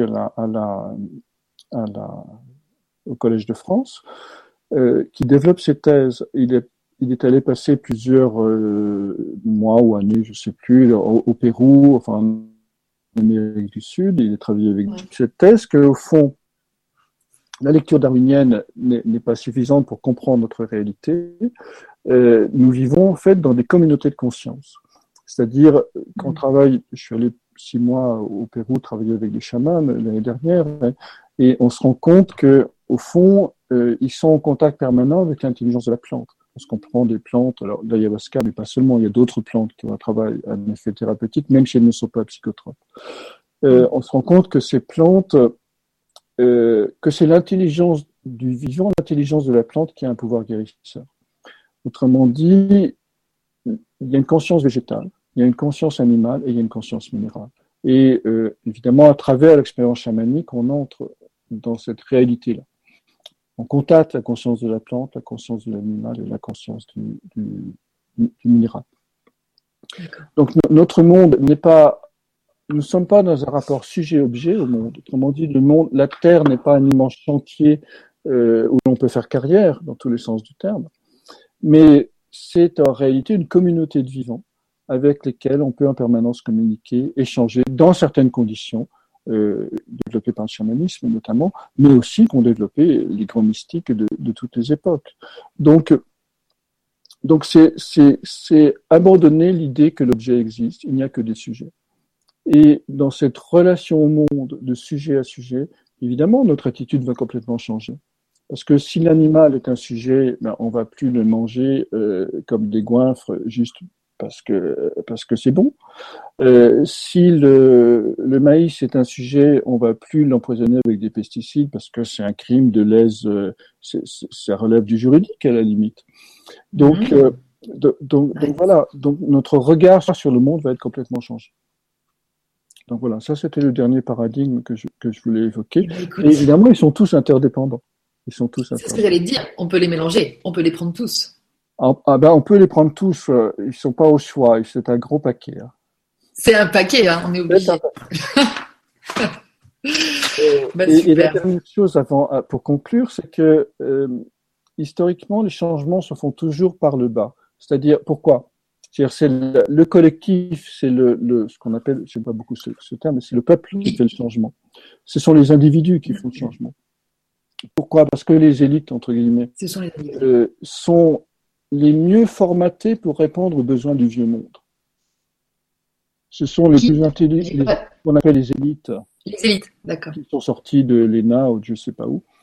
Ce sont hmm. les gens qui sont les mieux formatés pour répondre aux besoins du vieux monde. Hmm. Euh, c'est-à-dire en fonction des anciens critères.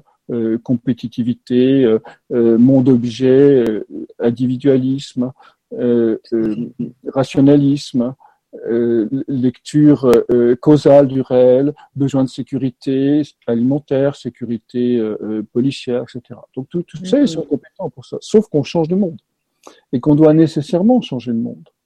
sinon, parce qu'on voit évidemment aujourd'hui que les, les, les, vieux paradigmes, c'est-à-dire la, la, vieille vision du monde, qui est encore l'actuelle vision du monde, hein, euh, nous conduit à la catastrophe climatique et à la, à la, et, et, et à la sixième grande extinction. Eu cinq grandes extinctions dans l'histoire du vivant.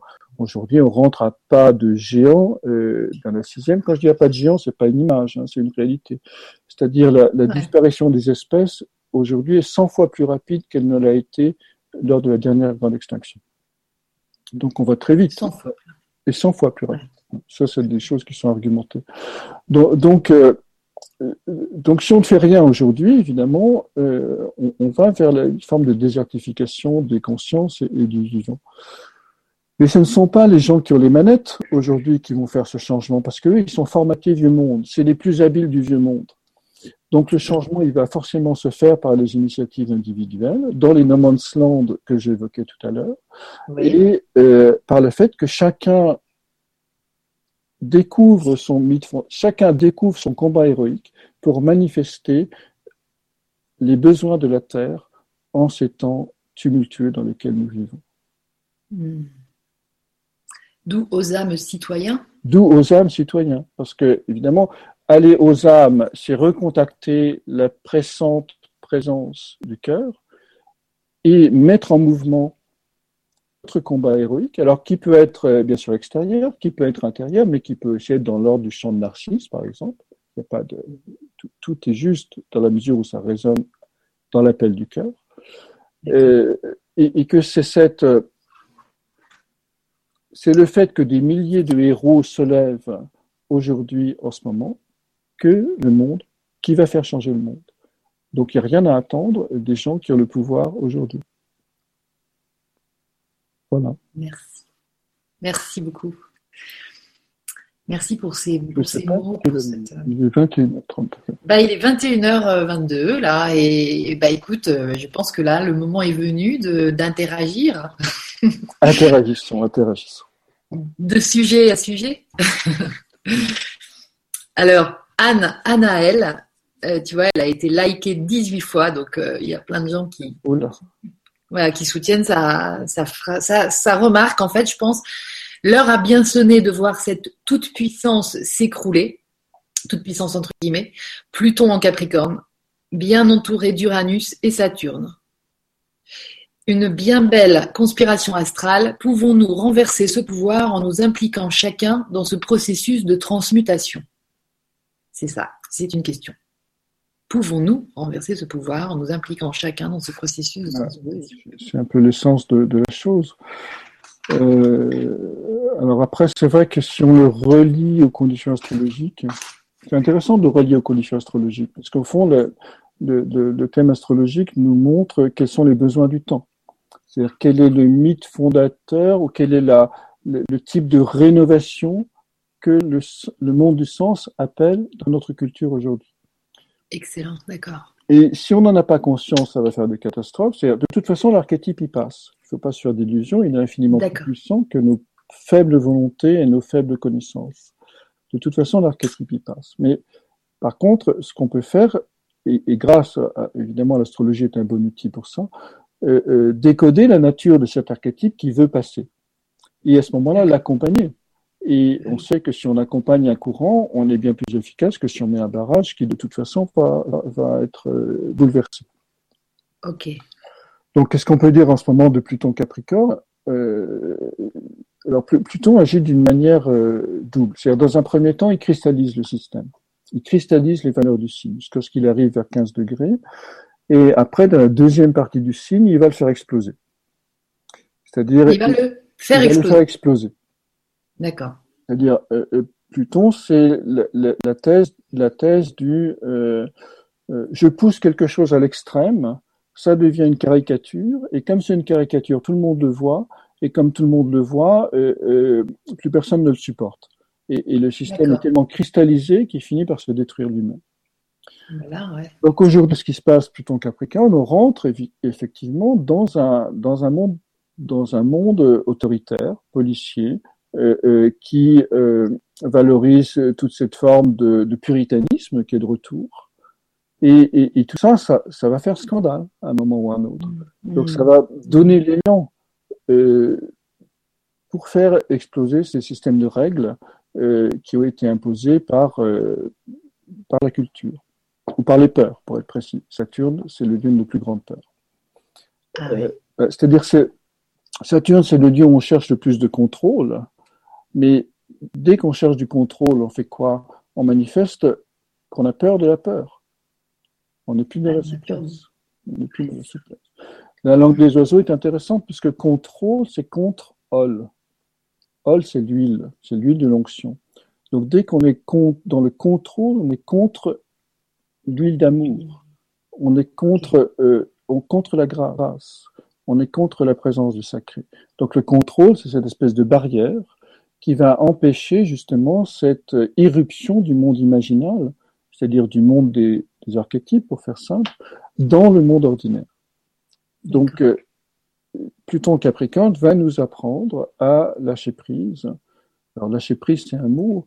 Euh, c'est le fait euh, de, c'est le fait de se faire femme, c'est-à-dire d'accueillir l'inconnu, de s'ouvrir euh, à l'impensable pardon, de s'ouvrir à l'impensé, plus qu'un impensable, de euh, d'accepter de se laisser modeler dans son corps psychique et son corps physique par les énergies qui arrivent, par les impulsions, les inspirations et les aspirations qui arrivent. Bref, c'est comme ça que naît le héros. Le héros, tous les héros sont nés euh, dans la mythologie grecque, en tout cas, euh, d'un dieu qui a fécondé une mortelle. On a rarement l'inverse. C'est jamais une déesse qui féconde un mortel. Ah oui. Il y a deux exceptions, mais c'est tout. D'accord. Pourquoi? Pourquoi cette structure? Euh, ben Simplement parce que pour, nous, nous sommes mortels. Donc pour être fécondé par un Dieu, il faut qu'on soit homme ou femme, il faut qu'on se fasse euh, femme, pour que notre héros intérieur puisse naître.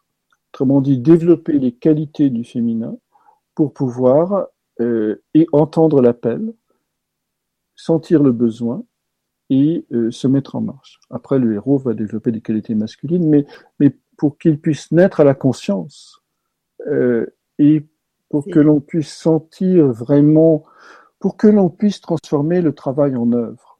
Je n'ai pas évoqué le mm. travail, mais, le, travail, euh, puisqu'on est en Capricorne, qui est le lieu du travail, euh, le, travail euh, vient d'un mot latin qui est le trépalium. Or, trépalium désigne un instrument de torture.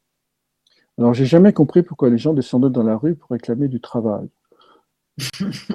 Ils réclament un instrument de torture. Simplement, il faudrait remplacer ce mot travail par le mot œuvre. Le mot œuvre vient de l'ancien français ouvrir. Donc l'œuvre, c'est ce qui va nous ouvrir à la, à la présence du sacré, à la présence de l'inspiration, jusqu'au moment où on conçoit que ce n'est pas nous qui œuvrons, c'est l'œuvre qui œuvre à travers nous pour produire une manifestation.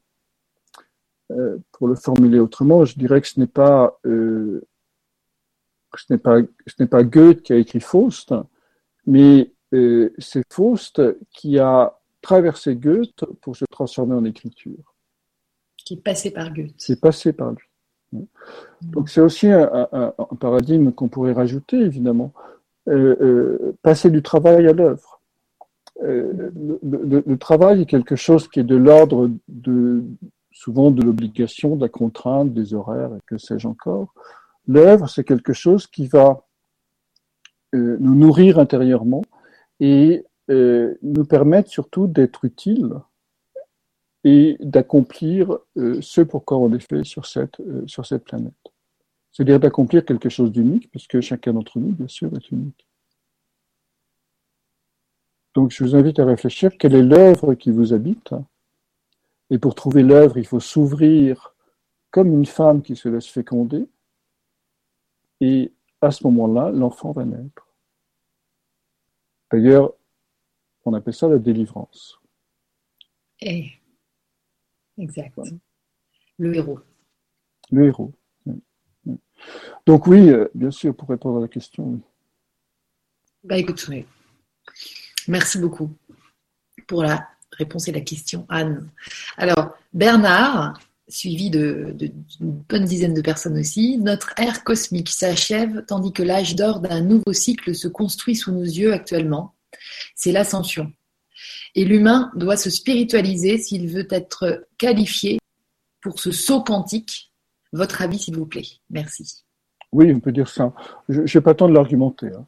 Euh, ce serait trop long, ce serait une autre conférence, mais, mais euh, disons qu'on peut associer effectivement les quatre âges mythologiques or, argent, euh, bronze et fer aux quatre grandes époques de développement de la civilisation, à ah savoir âge d'or, chasse-cueillette, âge d'argent, agriculture, élevage, âge de bronze, industrie commerce, et âge de fer, qui est notre âge à nous, qui est le, création communication.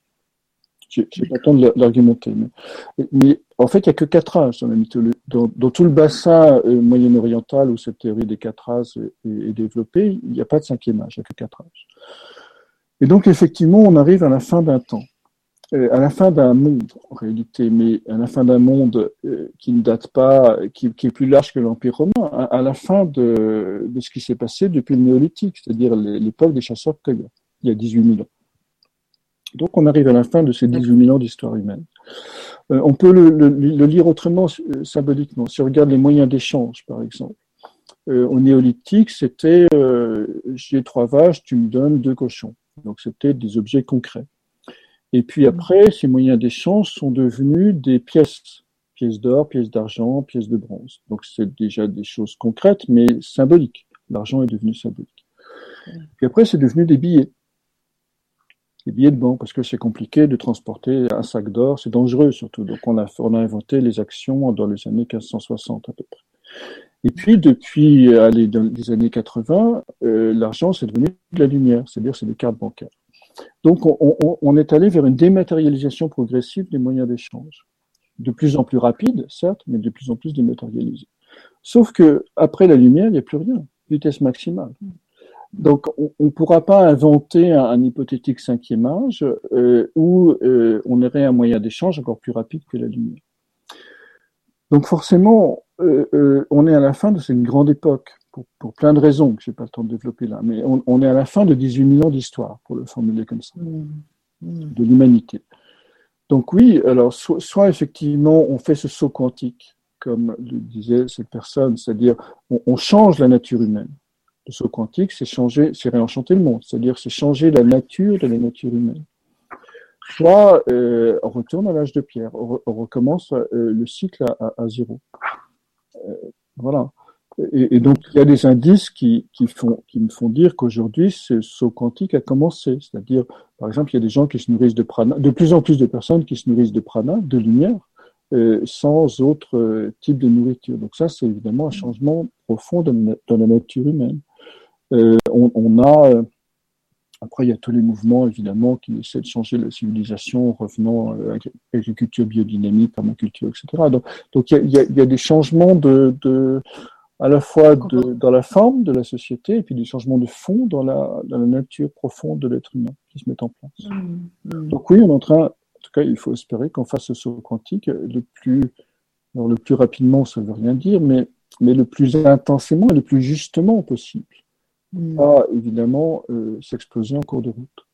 Parce qu'encore une fois, euh, les archétypes, c'est des forces signifiantes, euh, et lorsqu'on les touche, elles sont, elles peuvent être profondément perturbatrices.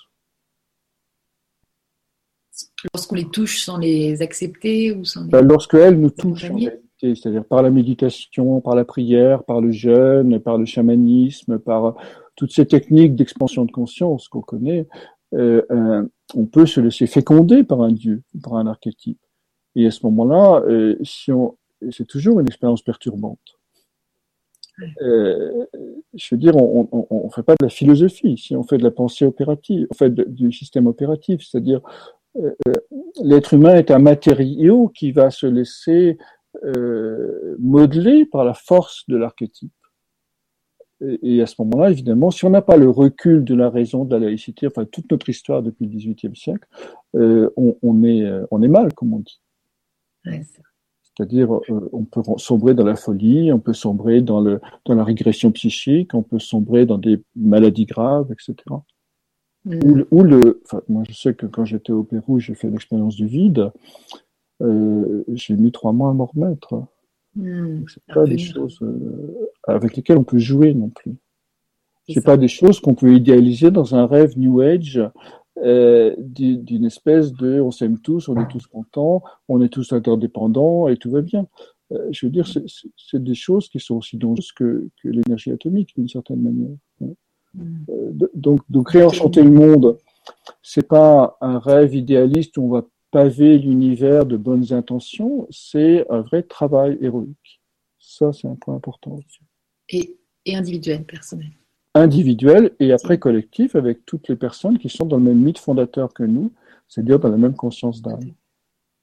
C'est ça. Super, ça fait des pistes tout ça. Merci.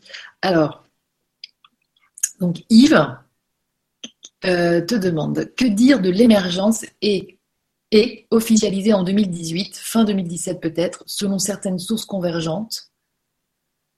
Quelles sont tes perceptions événementielles, environnementales, techniques, spirituelles, humaines, etc., dans le déroulement des mois et des années euh, futures? Oula, tout un programme. Euh, je sais pas, je ne sais pas. Euh, on a passé, alors sur le plan de l'astrologie mondiale, on a passé le grand carré Uranus-Pluton, dont euh, la structure antérieure, si on remonte l'histoire, cette même structure carré Uranus-Pluton, qui a suivi pardon, une opposition Saturne-Uranus, la dernière fois c'était en 1875. 1873. C'était la grande crise économique qui a duré jusqu'à la fin du siècle. Donc on, est à peu près dans cette structure-là aujourd'hui. Donc la crise n'est pas finie évidemment, mais, mais les, gros coups de boutoir, j'ai envie de dire, sont, on sort du carré aujourd'hui. Euh, après 2021, euh, on aura sans doute une période de répit du fait de la. On a une triple conjonction, je crois, Jupiter-Saturne, Jupiter-Saturne-Pluton. Donc, euh, bon, mais, mais, je pense que ce qui se passe aujourd'hui est au-delà de l'aspect astrologique proprement dit. Puisque, je disais tout à l'heure, on est sur une logique d'une histoire de 18 000 ans, du néolithique à, aujourd'hui. Or, euh, les cycles astrologiques remontent pas autant, euh, aussi loin. C'est le plus grand cycle. le plus grand cycle est un cycle de de 4000 ans. 4000 ans. Ouais. ouais combiné avec les trois planètes, peu importe. C'est un peu technique, mais, euh, mais, on est loin de remonter à, à 18 000 ans. Donc, donc, euh, donc, donc, de mon point de vue, c'est autre chose qui se passe. Si, tu veux, le, le, cycle astrologique régisse comment les archétypes rentrent dans l'histoire, ce que j'évoquais tout à l'heure avec la méta-histoire. Mais euh, il y a autre chose qui se surimpose aujourd'hui, euh, dont, dont j'ai pas les clés euh, cosmogoniques, qui est le fait qu'on est dans un vrai et profond changement ontologique, c'est-à-dire un changement de la nature humaine. Et, et, et on, on, en voit les prémices, à la fois si on regarde l'histoire des quatre âges, si on regarde l'histoire du prana, etc. Mais, mais on, on j'ai pas d'autres informations là-dessus parce que j'ai pas de cadre de référence à partir desquels les, lire symboliquement. Hmm. C'est pas que tu veux pas te mouiller, c'est que tu, toi, tu es, dans, es là, ici et maintenant. je, peux pas, je, je c'est pas que je veux pas mouiller, c'est que j'en sais rien. non, mais je rigole. Moi non plus. Génial. Alors, c'est vrai qu'il y a des petits problèmes de son, mais c'est. Ça vient de moi ça vient de. Saisis un petit peu quand tu parles en même temps. Ah, alors. Je ne sais pas si, si, en touchant un peu ton micro, ça doit être ton micro de casque qui. Ah, c'est peut-être ça. Et comme ça, ça va mieux? Peut-être mieux, ouais. Oui, parce que j'avais enlevé un bout et ça Ouais. Alors écoute, on ne sait pas sûr, je te redirai. En tout cas, euh, alors Patricia, te dit quels messages sortent dans l'astrologie pour les années à venir concernant la Terre et l'humanité? Trois points d'interrogation. C'est un peu la même question que tout à l'heure. Euh, euh, à, laquelle je ne peux pas répondre parce que, enfin, je peux répondre, mais je n'ai pas envie de faire des prévisions. Voilà. Oui, c'est ça, on n'est pas dans les développer vraiment euh, cette vision du monde pour aller vers un réenchantement du monde, et ça, c'est déjà un gros, un gros travail. Euh, plutôt que de penser aux prévisions. Bah, on, on, peut dire beaucoup de choses sur les prévisions. La prévision est diabolique. Pourquoi la prévision est diabolique? Euh, Parce qu'elle enferme dans une forme. Et, donc, une fois qu'on est enfermé dans une forme, on est séparé du réenchantement du monde, on est séparé de la transcendance, on est séparé du monde du miracle et on est séparé de la grâce. Donc, euh, dès qu'on, parce qu'on croit à la forme, donc comme on croit à la forme, elle va se réaliser, bien sûr, surtout qu'elle a un potentiel de réalisation important du fait des conditions astrologiques. Mmh. Si on dit une prévision comme ça euh, en, cinq minutes, euh, je vais faire œuvre de diabole, c'est-à-dire je fais, et non pas de symbole, je vais faire œuvre de séparation entre en, en, cristallisant une forme dans l'imaginaire qui va peut-être se réaliser, mais qui du coup va, va être tellement euh, structuré autour d'une croyance que euh, ça va empêcher le monde du miracle de, euh, de, de construire une autre forme qui soit l'équivalent sur un mode plus subtil et plus mmh. Donc la prévision est diabolique. C'est pour ça. Alors après, pour faire vraiment des prévisions, il faut faire comme le, comme le GIEC, hein, c'est-à-dire une courbe basse, une courbe hausse, une courbe moyenne et une courbe haute. C'est-à-dire sur les différents niveaux de lecture. Ça, ça prend plus de temps. C'est des statistiques, ça. Non, c'est pas des statistiques. C'est montrer qu'une même qualité d'énergie dans le futur peut s'exprimer sous une forme, sous une autre forme ou sous une troisième ah, forme en étant toujours dans le même vide fondateur, c'est-à-dire dans le même fil de sens, mais de manière plus ou moins subtile selon le degré de lucidité de l'être. D'accord. C'est clair? Ouais, rien à voir avec les statistiques Mais en fait, le son n'est pas, n'est pas top. Alors, réenlève ta petite oreillette. Voilà. Ce que ça veut non. dire bah voilà, ça sera peut-être, c'est, voilà, c'était pas plus mal avant. Donc euh, bonsoir Lydie, bonsoir Luc et toutes les âmes présentes. Un grand merci pour cette vibra si riche à, réécouter encore et encore pour bien s'en imprégner. Ah oui, ça c'est sûr. C'est un réel plaisir de partager cette belle soirée avec vous, Daniel. Donc voilà. Euh, merci Luc, c'est passionnant. Donc là, on a des. Luc, j'adore ta façon de mettre en lumière le monde. C'est Oli Olili Oli Live. Euh, ta, ta, vibration me va droit au cœur, mes cellules se régalent. Lydie, tu as un tel talent pour nous faire découvrir des gens tellement inspirants. Merci beaucoup. Quelle période pour une expérience humaine? Alors, pensez-vous que les politiques et les médias soient responsables de cet état de fait? Non. Gisèle euh, non, euh, Je, veux dire, ça c'est une lecture premier quadrant en disant euh, c'est une causalité extérieure. Euh, le, le, monde est ce qu'il est. Donc, c'est donc les médias, les politiques. Je veux dire, c'est pas c'est pas la faute au monde, c'est pas la faute aux autres. C'est juste un processus historique qui est quelque part inéluctable et nécessaire et, qu'il nous faut regarder en face pour voir le prochain pas à accomplir. Donc, euh, euh, donc si on est envahi par des politiques et des médias qui répètent le vieux monde, après tout, c'est leur job. Euh, donc, à nous de pas nous laisser envahir. Bien sûr, on pourrait rêver de médias qui parlent d'autre chose, mais ça voudrait dire que toutes ces idées sont déjà majoritairement intégrées dans, dans la communauté humaine. Donc, euh, bon, donc ça sert à rien de perdre son temps à couper les têtes de l'hydre. Euh, qu'à force de couper les têtes de l'hydre, d'abord on dépense de l'énergie et ensuite il y en a deux qui repoussent comme chacun sait. Donc, donc, euh, donc non, non, c'est pas, c'est pas ça le vrai combat. Euh, le, le, le, vrai combat, c'est on ne change que ce que l'on remplace. C'est-à-dire, et, on ne change pas les choses en luttant contre les choses. On change les choses en mettant des propositions nouvelles qui vont faire que les anciennes choses vont devenir inintéressantes pour tout le monde. Donc c'est comme ça que les choses elles changent. Euh, sinon, on, donne de l'énergie au vieux monde et on s'épuise et, on, recule d'autant la transformation. Hmm. Et donc elle terminait, elle complétait sa phrase en disant par ailleurs, faut-il être pessimiste sur les réponses apportées? Non, j'imagine actuellement euh, par euh, les politiques et les médias. Ah bah, si c'est par les politiques, oui, on peut être très pessimiste par la réponse apportée, bien sûr. Euh, parce que de, mon point de vue, même le, par exemple la COP 21 arrive cinq ans trop tard. C'est-à-dire les, les, changements climatiques sont si rapides et si importants que, que c'est une victoire diplomatique, mais, mais c'est pas une victoire sur le, le, changement climatique qui se pose actuellement. Euh, le, système est trop gros et trop lent, et surtout les consciences sont encore trop dans une logique du ventre, c'est-à-dire d'accumulation, euh, pour que le changement se fasse à temps. Donc oui, de ce point de vue, je suis assez pessimiste. Merci.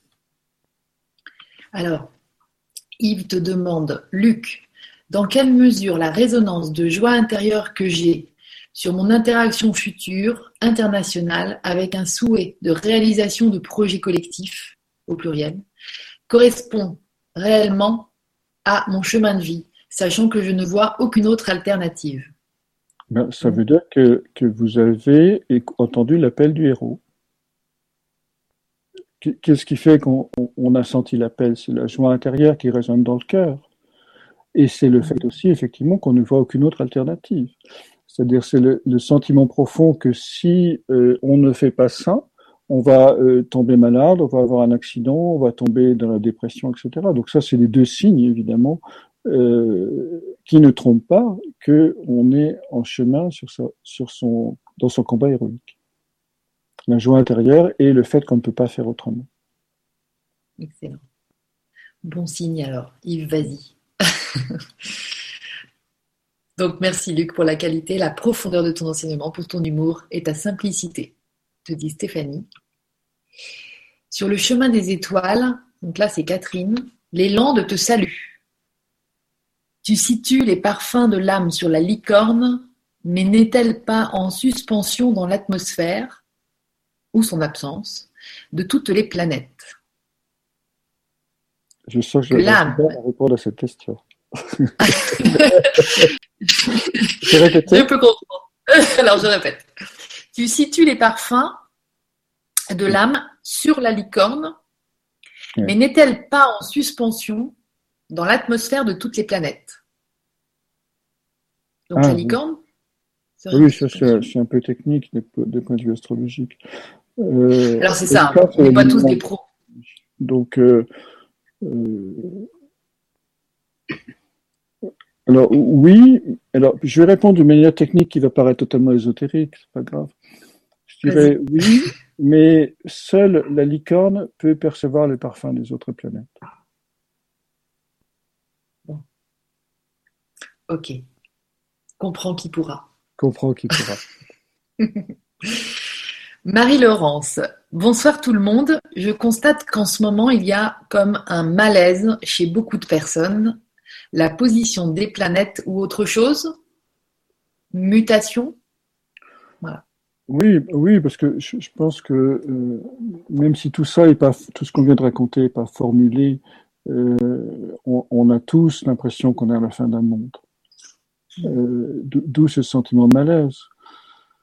Alors, il peut y avoir deux causes, c'est-à-dire, soit on est à la fin d'un cycle, soit on est à la fin d'un monde. Là, il me semble qu'on est plutôt à la fin d'un monde. Mais ces périodes, ces dernières périodes, en fait, d'un cycle ou d'un monde, sont, sont, des, sont des périodes sans direction. Euh, ou comme la, la, la, lune euh, avant la nouvelle lune, juste avant la nouvelle lune. Mm. Donc c'est des moments euh, où la confusion règne, c'est des moments, comme il n'y a pas de direction, il n'y a pas de sens, il n'y a pas de but, il n'y a pas de joie, il n'y a pas d'enthousiasme, etc. Mais en même temps, c'est des moments de bilan. Il s'agit de laisser décanter simplement les choses et euh, ne surnage au fond euh, que quelques essences euh, du cycle passé qui vont être importantes pour reconstruire le cycle futur. Donc, donc, les essences du cycle passé, c'est quoi? Je les ai évoquées tout à l'heure. C'est la lucidité, c'est la raison, c'est le descotchage de l'individu, à la fois de la toute-puissance euh, du roi et de la toute-puissance du sacré. C'est la capacité à penser par soi-même, euh, c'est le, euh, c'est la capacité d'être objectif par rapport à soi. Et eh ben voilà, on a fini, ça a coupé. Non, je suis là. Ah, t'es là, t'es toujours là. J'ai plus l'image. Oui. Donc c'est normal, t'inquiète pas. tu peux continuer. Objectif par rapport à soi-même, etc. Donc toutes, toutes ces qualités euh, qu'on a intégrées vont, vont, perdurer, mais, mais elles vont être mises au service d'autre chose dans le nouveau, dans le nouveau monde. Donc le No Man's Land est normal, enfin le, cette espèce de, de comment dirais-je, d'aquabon est normal. D'aquabon. Il ne faut pas lutter contre, c'est ça que je veux dire. Il ne faut pas lutter contre, il faut la laisser nous traverser. Au, au processus. D'accord. Alors, Mehdi, te demande, mais alors Luc, quels archétypes es-tu parvenu à laisser à ce jour s'extirper à travers ton toi personnel? Sans indiscrétion, bien sûr. C'est une question un peu personnelle. Euh, euh, bah euh, moi, je, je, réponds très rapidement, mais j'ai trois mythes importants. Prométhée, Faust et Proté, qui est un mythe dont j'ai pas parlé, mais qui est le Proté, c'est le le Dieu qui ne répond aux questions, qui ne, qui ne, qui ne parle que si on lui pose des questions. Ah. Oui. C'est Neptune. Neptune. D'accord. Ben, merci beaucoup pour cette confidence. Hmm. Judicaël, le Nutella est-il conciliable avec la sagesse en sachant que c'est horriblement gras, horriblement sucré, horriblement pas naturel? Mais, mais horriblement bon C'est-à-dire, du point de sagesse, si on se trouve dans un point de sagesse, on peut à peu près, à peu près tout concilier. si la conscience est dans un point de sagesse, on peut tout concilier, même le Nutella. Même le Nutella. Après, le corps, il se débrouille. C'est ça, le corps gère, il va suivre. Mm. Alors, il n'y a plus de son. Alors, mais ça, ça doit pas être. Euh, j'espère que c'est pas au présent parce que mm, on entend bien. Enfin, moi, je t'entends toujours bien. Euh, dites à quelle heure vous, quand vous mettez ça, il faudrait marquer l'heure, comme ça je me rendrai compte si c'est maintenant ou si c'est décalé. Donc sans être une connaisseuse en astrophysique, je ressens un changement. Euh, ce matin, durant ma méditation, j'ai entendu. Alors attends, parce que le truc c'est que les questions, elles se, on ne peut pas faire des très longues questions, donc. Euh, alors, je prends quelqu'un d'autre. Camille, qui te dit pourquoi ce titre Aux âmes citoyens? Alors, elle a écrit aux armes, hein, mais euh, c'était pas marqué aux armes avec un R, c'était marqué aux âmes, avec un accent complexe sur le A. Alors, est-ce que tu as envie de, reparler de ce joli titre euh? Je, l'ai évoqué tout à l'heure, c'est-à-dire c'est le fait que chacun. C'est le fait que de plus en plus de personnes. C'est le fait qu'on est à la fin d'un monde et qu'il y a urgence aujourd'hui pour que de plus en plus de personnes posent leur conscience dans l'espace cardiaque, écoutent dans une posture d'accueil féminine, écoutent l'appel, c'est-à-dire contactent leur mythe fondateur et euh, se mettent en chemin pour réaliser une parcelle du nom de Dieu puisque lorsque tous se seront, faire ça, le nom de Dieu lui-même brillera dans sa totalité. Je préfère le formuler comme ça, ça change de tout à l'heure. Bah oui, exactement. Et on revient sur les mêmes choses, mais c'est joli comme tout. Alors, euh, une dernière question, Luc, ça te va? Ou, tu n'es pas pressé et on peut continuer toute la nuit? On peut prendre une dernière question. Alors, ça marche. On y va comme ça. Euh, alors attends, je l'avais tout de suite, mais elle est repartie. J'avais vu un. Alors, Madavi. Salut Luc, peux-tu nous dire brièvement quels sont les indices d'un ou des mythes fondateurs en astro? Je suis très heureuse de t'entendre ce soir. J'ai une vieille connaissance qui a suivi tes cours en qualité d'externe aux rives du Rhône. Ah. Alors, le, euh, les mythes fondateurs, euh, là encore, c'est un peu technique. Hein. Il y a plusieurs manières de les, euh, de, les déceler, si je puis dire. bon, il y a la voie astrologique sur laquelle je reviendrai tout à l'heure, mais il y a, il y a aussi la, la voie des objets. C'est-à-dire si vous êtes par exemple euh, fasciné par les coquillages, euh, les dîners en amoureux, on se regarde des yeux dans les yeux, les miroirs, euh, les mémoires intimes, les souvenirs intimes, le, fait d'habiter son habitacle, que ce soit la maison, le corps, etc. tout ça, c'est des indices de mythe de Narcisse. D'accord.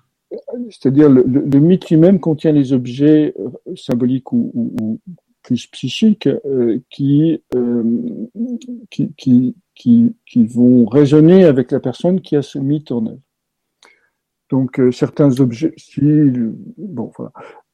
après, ça c'est Narcisse. Pour Prométhée, c'est plus de l'ordre du, feu, de la transgression, du besoin irrépressible de liberté, etc. Donc il y a des indices physiques et psychologiques qui peuvent dire on a tel. Et puis il y a bien sûr des indices astrologiques.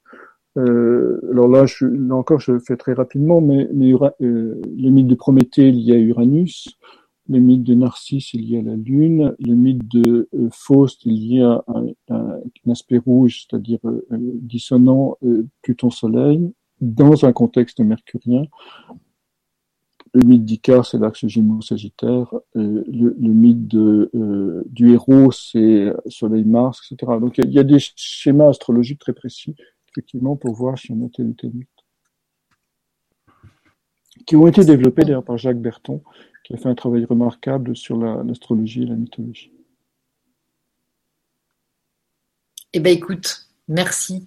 Voilà l'histoire. Merci, merci, Luc. Merci pour cet éclairage, euh, je dirais nouveau, parce que franchement, euh, voilà, ça, toutes, tes, toutes façons de, nous, de nous faire accéder à, à ces changements actuels qu'on vit euh, tous, plus ou moins, est, très éclairante. En tout cas, je sais que je ne suis pas la seule à apprécier. Donc, j'étais super heureuse de t'avoir avec nous ce soir. Merci. Merci, à toi. Et merci à tous d'avoir été là. Vous étiez nombreux ce soir. Alors, euh, ben voilà. À très bientôt. Moi, je fais un petit break au niveau de Canary Days. Est-ce que tu veux nous dire quelque chose sur ton actualité, Luc? Sur mon actualité, euh, non. Bah, simplement, si elle est en fait sur le site, euh, sur deux sites, hein, website, euh,